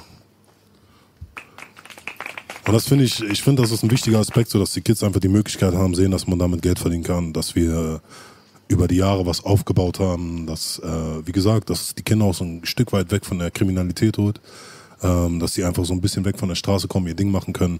Ich sehe immer so ein bisschen die, die Perspektive so. Weißt du, was ich meine? Es gibt ja den Kids auch Hoffnung. anders. Hip-Hop war ja für uns auch die Flucht Ja. raus. Das Genau. ja Und auch ein Ventil gegen Rassismus, weil wir hatten hier die ganze Zeit noch nicht Barrieren, was Ja. eigentlich selbstverständlich ist in unserer Kultur, aber in anderen für voll viel Berührungsängste sorgt. Das ist das Tolle bei Hip-Hop. Und ich finde, die Sachen, die bei uns unterstellt, sind meistens das Gegenteil, weil wir stehen gemeinsam. Allein dieses Foto ist schon ein Statement. Ja, hundertprozentig, Dass wir es da sind, zusammen schaffen. Hier, weißt du? Hundertprozentig. Und das meine ich und so. Und das finde ich cool. Also ich finde, ähm, klar, höre ich persönlich jetzt nicht jede Musik an Deutschrap. Auch nicht jeden Künstler äh, ziehe ich mir jetzt privat rein. Aber ich krieg vieles mit. Ich versuche auch äh, wirklich die Ohren offen zu halten für alles, was an Musik gerade so aktiv ist, was existent ist. Was hörst du gerne? Army-Rap, Jalil? Boah, Ami-Rap oder ich höre breite Palette. Also ich höre generell viel Musik so von Future bis äh, zu Tupac hin bis zu Kendrick Lamar, zu J. Cole, also egal was so. Ich, Offen für alles. also ich bin wirklich offen für alles. Ich höre aber auch Sachen wie Burner Boy oder so zum Beispiel. Kenn weißt du, das ist so äh, afrikanische Musik, sage ich mal, so ein bisschen ähm, so eine Sachen, Wizkid und sowas. Das, da habe ich den Kopf der Mannschaft frei. Wenn die Sonne scheint und so, ich kann sowas hören, krieg dann so bessere Laune. Ich kann nicht permanent die ganze Zeit Gangster-Rap hören. hören. So, das macht mich im Kopf irgendwann aggressiv. Wenn ich die ganze Zeit nur Gangster-Rap, bam, bam, bam durchhöre, ist mein Kopf auch irgendwann so Dann nur wirst du selber Ich höre Gangster. immer gerne Biggie, was- R&B auch? Ich liebe R&B. Ich Ja. Mann, R&B ist liebe Killer. 100 Prozent. Soul, Funk. Ist oft in meiner Playlist. Vor allem morgens, wenn ich rausgehe von zu Hause, mache ich erstmal gerne R&B an. Bevor, Sag mal drei Songs. Äh, zum Beispiel Donald Jones, so eine alten Song. Ich bin halt wirklich alte Songs. Ich Das ist ja gar nicht so alt. Ja. Das, was du sagst, so Anfang 90er. 2000, Anfang Ja. 2000. Donald Donald Jones, Jones. ja. Luther Vandross. Wow. Luther Vandross jetzt eine Generation früher zum Beispiel. Aber Luther Curtis Vandross, Mayfield. Digga, Luther Vandross war der, der war der größte, finde ich. Ja? Luther Vandross war der Luther größte. Vandross? Der war der, ist mein Lieblingssänger. Der Die rasiert beste so. Stimme, die beste Ey. Technik, die, das beste Feeling. Der. Unglaublich. Digga, der ist so Unglaublicher geil, war Mann. Rest in Peace, Luther Ja. Vandross, Alter. Ich mag auch die Dings hier, alten Sachen hier, Lil Zane mit 112 Hook und so, so eine Sache. Sowas, ja. Das, Das ist der ganze Kommt Kram, den ich mein Leben lang wieder. aufgelegt habe als DJ. aber es kommt jetzt langsam wieder so ein bisschen der Sound, finde ich. So dieser alte Bad Boy Sound und so. Boah, hört man das Ja, noch? Ich ist schon neuer, ist schon älter ein bisschen. Trey hat so zwei Collabo-Songs. Return of the Mac. Ja, ja, klar. Kennst du die? Ja. Mit, wo alle mitmachen, Bun B, Jada Kiss, die alten, Ja. dann die neuen, da habe ich viele erst neu kennengelernt. Ja. Das ist ja auch von Mark, Mark, Morrison, oder? Mark Morrison war das genau. Of the Mac, ja. So geil, das Lied von, von Trey war. Ja, krasses Ding. I'll be on, I'm on, I'm on. Hammer, halt. heißt es, ja. Es gibt geile Dinger, Mann. Deshalb, ich, Ich da- sag bin immer da wieder, sehr, sehr Freunde, we weißt du, wo mir jetzt am größten mein Herz schlägt? Ich probiere es die ganze Zeit zu ordnen. Einer Person, das die meisten Zuspruch zu geben, ist Tony Sunshine. Das ist der R&B-Sänger von Terror Squad Umfeld, hat auch mit Lumi D und macht viel, macht bei Gangster-Rapper halt immer die Hooks oder Solo-Tracks, sowas, Tracks wie Desert Eagle und so. Die sind so ein Traum, der macht halt immer so Atzentext, aber mega R&B-lastig, genau. gehabt, ne? genau Ja, für mich Latino, Nummer eins Hooksänger ist für mich Nate Dogg. Schon immer Oh. alle Songs, die ganzen alten Nate Dogg-Dinger Unfassbar. Hardest Man in Town. Ja, Me and my Mann. homies. Ich hab's früher geliebt, im Cabrio zu fahren und äh, Music and Me zu Du hast doch gelebt, Biggie. Oh, first we praise and we write. Auf jeden Fall. Nate Dogg, Alter. Nate Dogg Leider auch zu früh gegangen. Ja. Ja. Der hat, ich habe letztens seine Doku über den gesehen, ne? Der hat am Tag eine, Ta eine Flasche Hennessy mindestens getrunken. Überleg mal, pro Tag. Pro- Unfassbar, Ja, Alter. probiert mir B gerade abzugewöhnen. Egal, hast gesehen, was bei ihnen hingeführt hat. Schlaganfall. Aber die schlimmste, bam. weiß ich, habe letztens so eine schlimme Geschichte, auch vom Umfeld. Mit DOC habt ihr euch auch mit dem mal beschäftigt? Ja, mit dem. Der hat ja nie geflucht, war Gegenstück. Der war mit dem ganzen Fluchmob. NWA hat aber selber nicht geflucht, war immer mehr so positive Gehen. Ja. Er hat, hat er auch, es waren, konnte nur noch Songs schreiben. Er hatte diesen schlimmen Autounfall. Er hat Also ein, ein Album davor gemacht. Wer es nicht gehört hat, Oh. sehr, sehr krass. Ain't, ain't funky enough, wa? Wie heißt es? Funky, äh, if Ah, ain't funky oh. enough oder irgendwas. Äh, Überkrass. Oh, the DOC. Und mein Lieblingstrack mit ihnen ist so, so, so, Grand Final Ja, mit krasses NWA. Ding. Krasses Ding. Ja, und der Muster hat dann auch noch Texte geschrieben. Die wissen ja gar nicht, ähm, für Easy E und so hat er wohl Im Hintergrund, ja, der war bei NWA, war der im Hintergrund Genau, viel. genau. Der ist auch in dem Film dabei, glaube ich sogar. Der hat da zwar nur eine kleine Nebenrolle in dem Film, aber der wird auf jeden Fall beiläufig erwähnt. Krasser Typ auch. Sehr, sehr krasser Ja. Kopf hinter, hinter der ganzen Musik damals. ja. Äh, Dre, Snoop und so, der hat Ja, alles. hab einen alles Bericht gesehen. Easy E hat manchmal für ein Part zwei Tage gebraucht. Ja, war halt, er hat halt die History reingebracht, den Fame und so. War halt aber ein schwacher Studio-Rapper im Vergleich zu Dre und die War ja gar kein Ren. Rapper. Aber ich liebe Gar kein Rapper, hat trotzdem Stimme. rasiert. Er kam ja mit dem Geld von JJ Fett hoch. Super, Sonic, da hat er schon die. Worldwide. Wie, wie spricht man die aus, Be- Belasch? Die erste Gruppe von Dre? Worldwide World Reckless? Class Wrecking Crew. Genau. Easy höre ich auch heute noch. Immer. Heute noch. Das war da, wo Dr. Dre noch äh, hier Lidschatten und so getragen hat. Das war doch auf der Easy E Disc CD da. Real Hat das Foto G's. reingemacht, ne? Ja, da siehst du ja Dr. Dre, haha, mit Schminke. Das war World Class Wrecking Crew. Aber so sahen die Brüder alle damals aus. Guck dir mal an, wie damals Earth, Wind and Fire auf die Bühne gegangen sind. Da, Masters da of flackern die Ohren. Ganz krass sahen die I'm, früher aus. Dre, wie er dieses, I'm Dre. I'm the master of seduction. Hm, Aber da gibt es ja auch ein paar Gerüchte, ne? Aber nächstes Thema. Ja, ja. Aber gibt, äh, gibt auf jeden Fall gute Sachen. Das inspiriert Diese mich viel, Gerüchte. diese Gerüchte. Ey, Biggie, gib mal Props. Du hörst auch, äh, bist du nur, dass du Ghetto Boys Fan bist, das stimmt. Was hat die, du Okay. hast du pumpst Ghetto Boys, wa? Auch, ja. Ja, auch, ja, ja. Cool, cool. Auf jeden Fall. Boogie muss ein Altar für Ghetto Boys aufbauen, 100 Prozent. Es werden immer nur die Ghetto Boys erwähnt. Hip-Hop sind die Ghetto Boys. Immer Ghetto. Bei mir war in der Kindheit Bone Thugs and Harmony. Oh, Jawohl. Ja, aber auch Dings. Als Vorgruppe. Drew Down damals hat mich. Hab Ich weiß, da haben wir uns doch gesehen. übergeflasht. Haben. Okay. Geil, Haben uns gesehen. mal you feel me? dürfen Jalil und Boogie einen. Ort chillen. Ja, dürfen Jalil und Boogie in einem Raum, Synchronsprechen ohne dass war was passiert. Smokey war damals elf, wir haben schon mit denen getrunken und gekifft. Aber wir dachten, er ist auch 15, 16 wie wir. Ja. Dumm gelaufen. Aber selbst seine Mama nimmt es mir nicht böse. Das sah halt mega groß aus. Ja, es war bei mir auch der Fall. Ich habe mich dann auch, wo ich so 16 war und so, teilweise in Clubs reingeschlichen, wie 2B Club und so. Äh, hab da einfach gechillt, war da mitten in den Clubs unterwegs. Da habe ich auch Leute wie Deso und so damals gesehen. Katastrophenclub, Alter. Katastrophenclub. Ich war immer so. Und die dachten, keiner hat's gecheckt, weil ich halt riesig war und so. Ich kam halt ein bisschen älter rüber. Und dann habe ich immer, immer mit Älteren schon immer gechillt. Aber ich war immer so der, der kleine Mann, eigentlich der Jüngere. Gott sei Dank auch nie der Hampelmann, der irgendwie hin, hin und her geschickt wurde. Ist ja oft so bei Älteren, wenn die dann sehen, ah, wir haben hier einen Jüngeren, ey, hier, geh mal Chips kaufen, mach mal das, mach mal das. Nicht nur Chips kaufen. Er fängt bei Chips kaufen an, endet beim Raubüberfall. äh, ne, beim Raubüberfall oder äh, bring mal Päckchen von A nach B. So Abis, die man später trifft, jedes Mal anspuckt. Äh, deshalb so, Gott sei Dank, äh, habe ich da immer die Möglichkeit gehabt. Er haut immer so Sachen raus auf einmal. Ich musste So mir bildlich beiläufig. vorstellen, Alter. Wer, wer spuckt seine Abis an, Digga? Wo bist du groß geworden, Alter? Digga, Lichten ist so, Krasser Typ. Süden ist ein anderes Pflaster. Allein wer Bema von so sexuellen Praktiken erfährt, kriegt er mal einen Kultursturz. Er sagt, er will zurück ins Ghetto. Wir haben ja, wir haben ja dieses äh, Podcasting hier revolutioniert. Ja? Wir sind Nummer 1 Podcast jetzt auf der Welt. Ja. Falls es keiner mitbekommen Und hat. auf Melmark. und auf Melma. Und Eternia. Und wir werden bald auch dieses Seriengame nochmal revolutionieren. Bald kommt Boogie Live. Ja, das ist unser neues Format. Wir planen das auf jeden Fall gerade. Das wird so ungefähr wie alle unter einem Dach trifft ähm, Charles Manson. Nein, nein, Spaß. Nee, wir machen auf jeden Fall was Neues bald für euch, weil viele Leute haben gefragt, kommt mal auch äh, was anderes auf den Kanal. Wir haben auf jeden Fall neue Formate in der Pipeline. Die sind auch abgesegnet. Die werden auf jeden Fall passieren. Ihr könnt noch viel Da erwarten. geht eine Menge Freunde. Eine Sache muss ich noch den Leuten erklären, weil die sehr, sehr oft fragen, warum nicht auf Spotify immer die aktuellste Folge da ist. Wurdest du bestimmt auch schon öfters Ey, gefragt? ganz oft. Ganz genau. oft. Ich muss das mal einmal ganz kurz erklären, weil ich habe keinen Bock, immer so jedem Einzelnen zu antworten. Du kannst es erst recht nicht. Ähm, die Sache ist, diese Streaming-Services bezahlen uns ja nicht.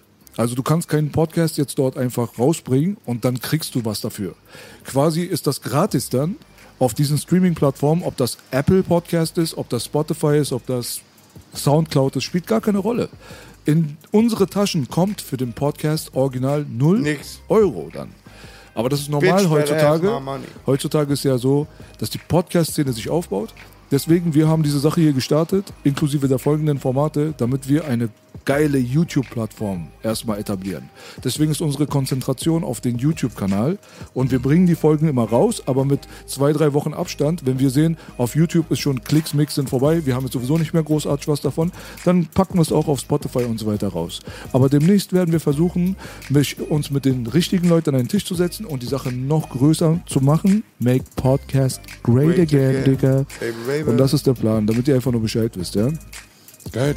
Abonniert den MC Boogie Kanal. Das ist auch nochmal ganz wichtig. Wir Abonniert, vergessen das immer zu sagen, bitte abonniert den Kanal und so. Wir sind keine Dings hier, YouTuber-Schwanzlutscher. Aber da gibst du einen roten Knopf. Wenn du darauf drückst, unterstützt du nicht nur dieses Format, sondern auch die Straße, mein Bruder. Und an der Stelle nochmal vielen Dank an die Goldammer Bar, die uns auch von Tag 1 unterstützt. Mittlerweile helfen die sogar bei Aufbauen. Vielen, vielen Dank für die Gastfreundlichkeit. Vielen Dank an unseren Kameramann Dominik Kremer. Dominik Kremer, wenn ihr die besten Fotos haben wollt, seit 15 Jahren Fotogeschäft, macht so tolle Fotos. Er macht sogar tolle Fotos von Daisho-Dosen. Also das ist auch unser Sponsor. Auch vielen Dank dafür. Aber Danke an Daisho. am meisten möchte ich heute dafür danken, dass meine zwei Brüder hierher gekommen Aber sind. Ja. Immer wieder. Familie Zwei meiner Lieblingsleute Familie. in diesem Game. Ja, man wünscht sich gegenseitig nur das Beste. Safe. Deswegen checkt auf jeden Fall Jalis neues Ding ab. Ja, und mit Big Baba überlasst uns das. Den werden wir schon noch mit Gewalt ins Studio zerren, wenn es sein muss. Ja? Aber die Welt braucht mehr Big Baba. Also Leute, 100% Real Talk. Make Hip-Hop great again. Real Talk, baby. Baby, baby. Yes, baby. Ich hatte Big Baba, Jolly, Belasch. Es war wieder ein Traum, Freunde. Es war mir ein Blumenpflücken. Immer wieder gerne. Auf jeden Fall, Bruder. Gott schütze euch. Bam. Bang.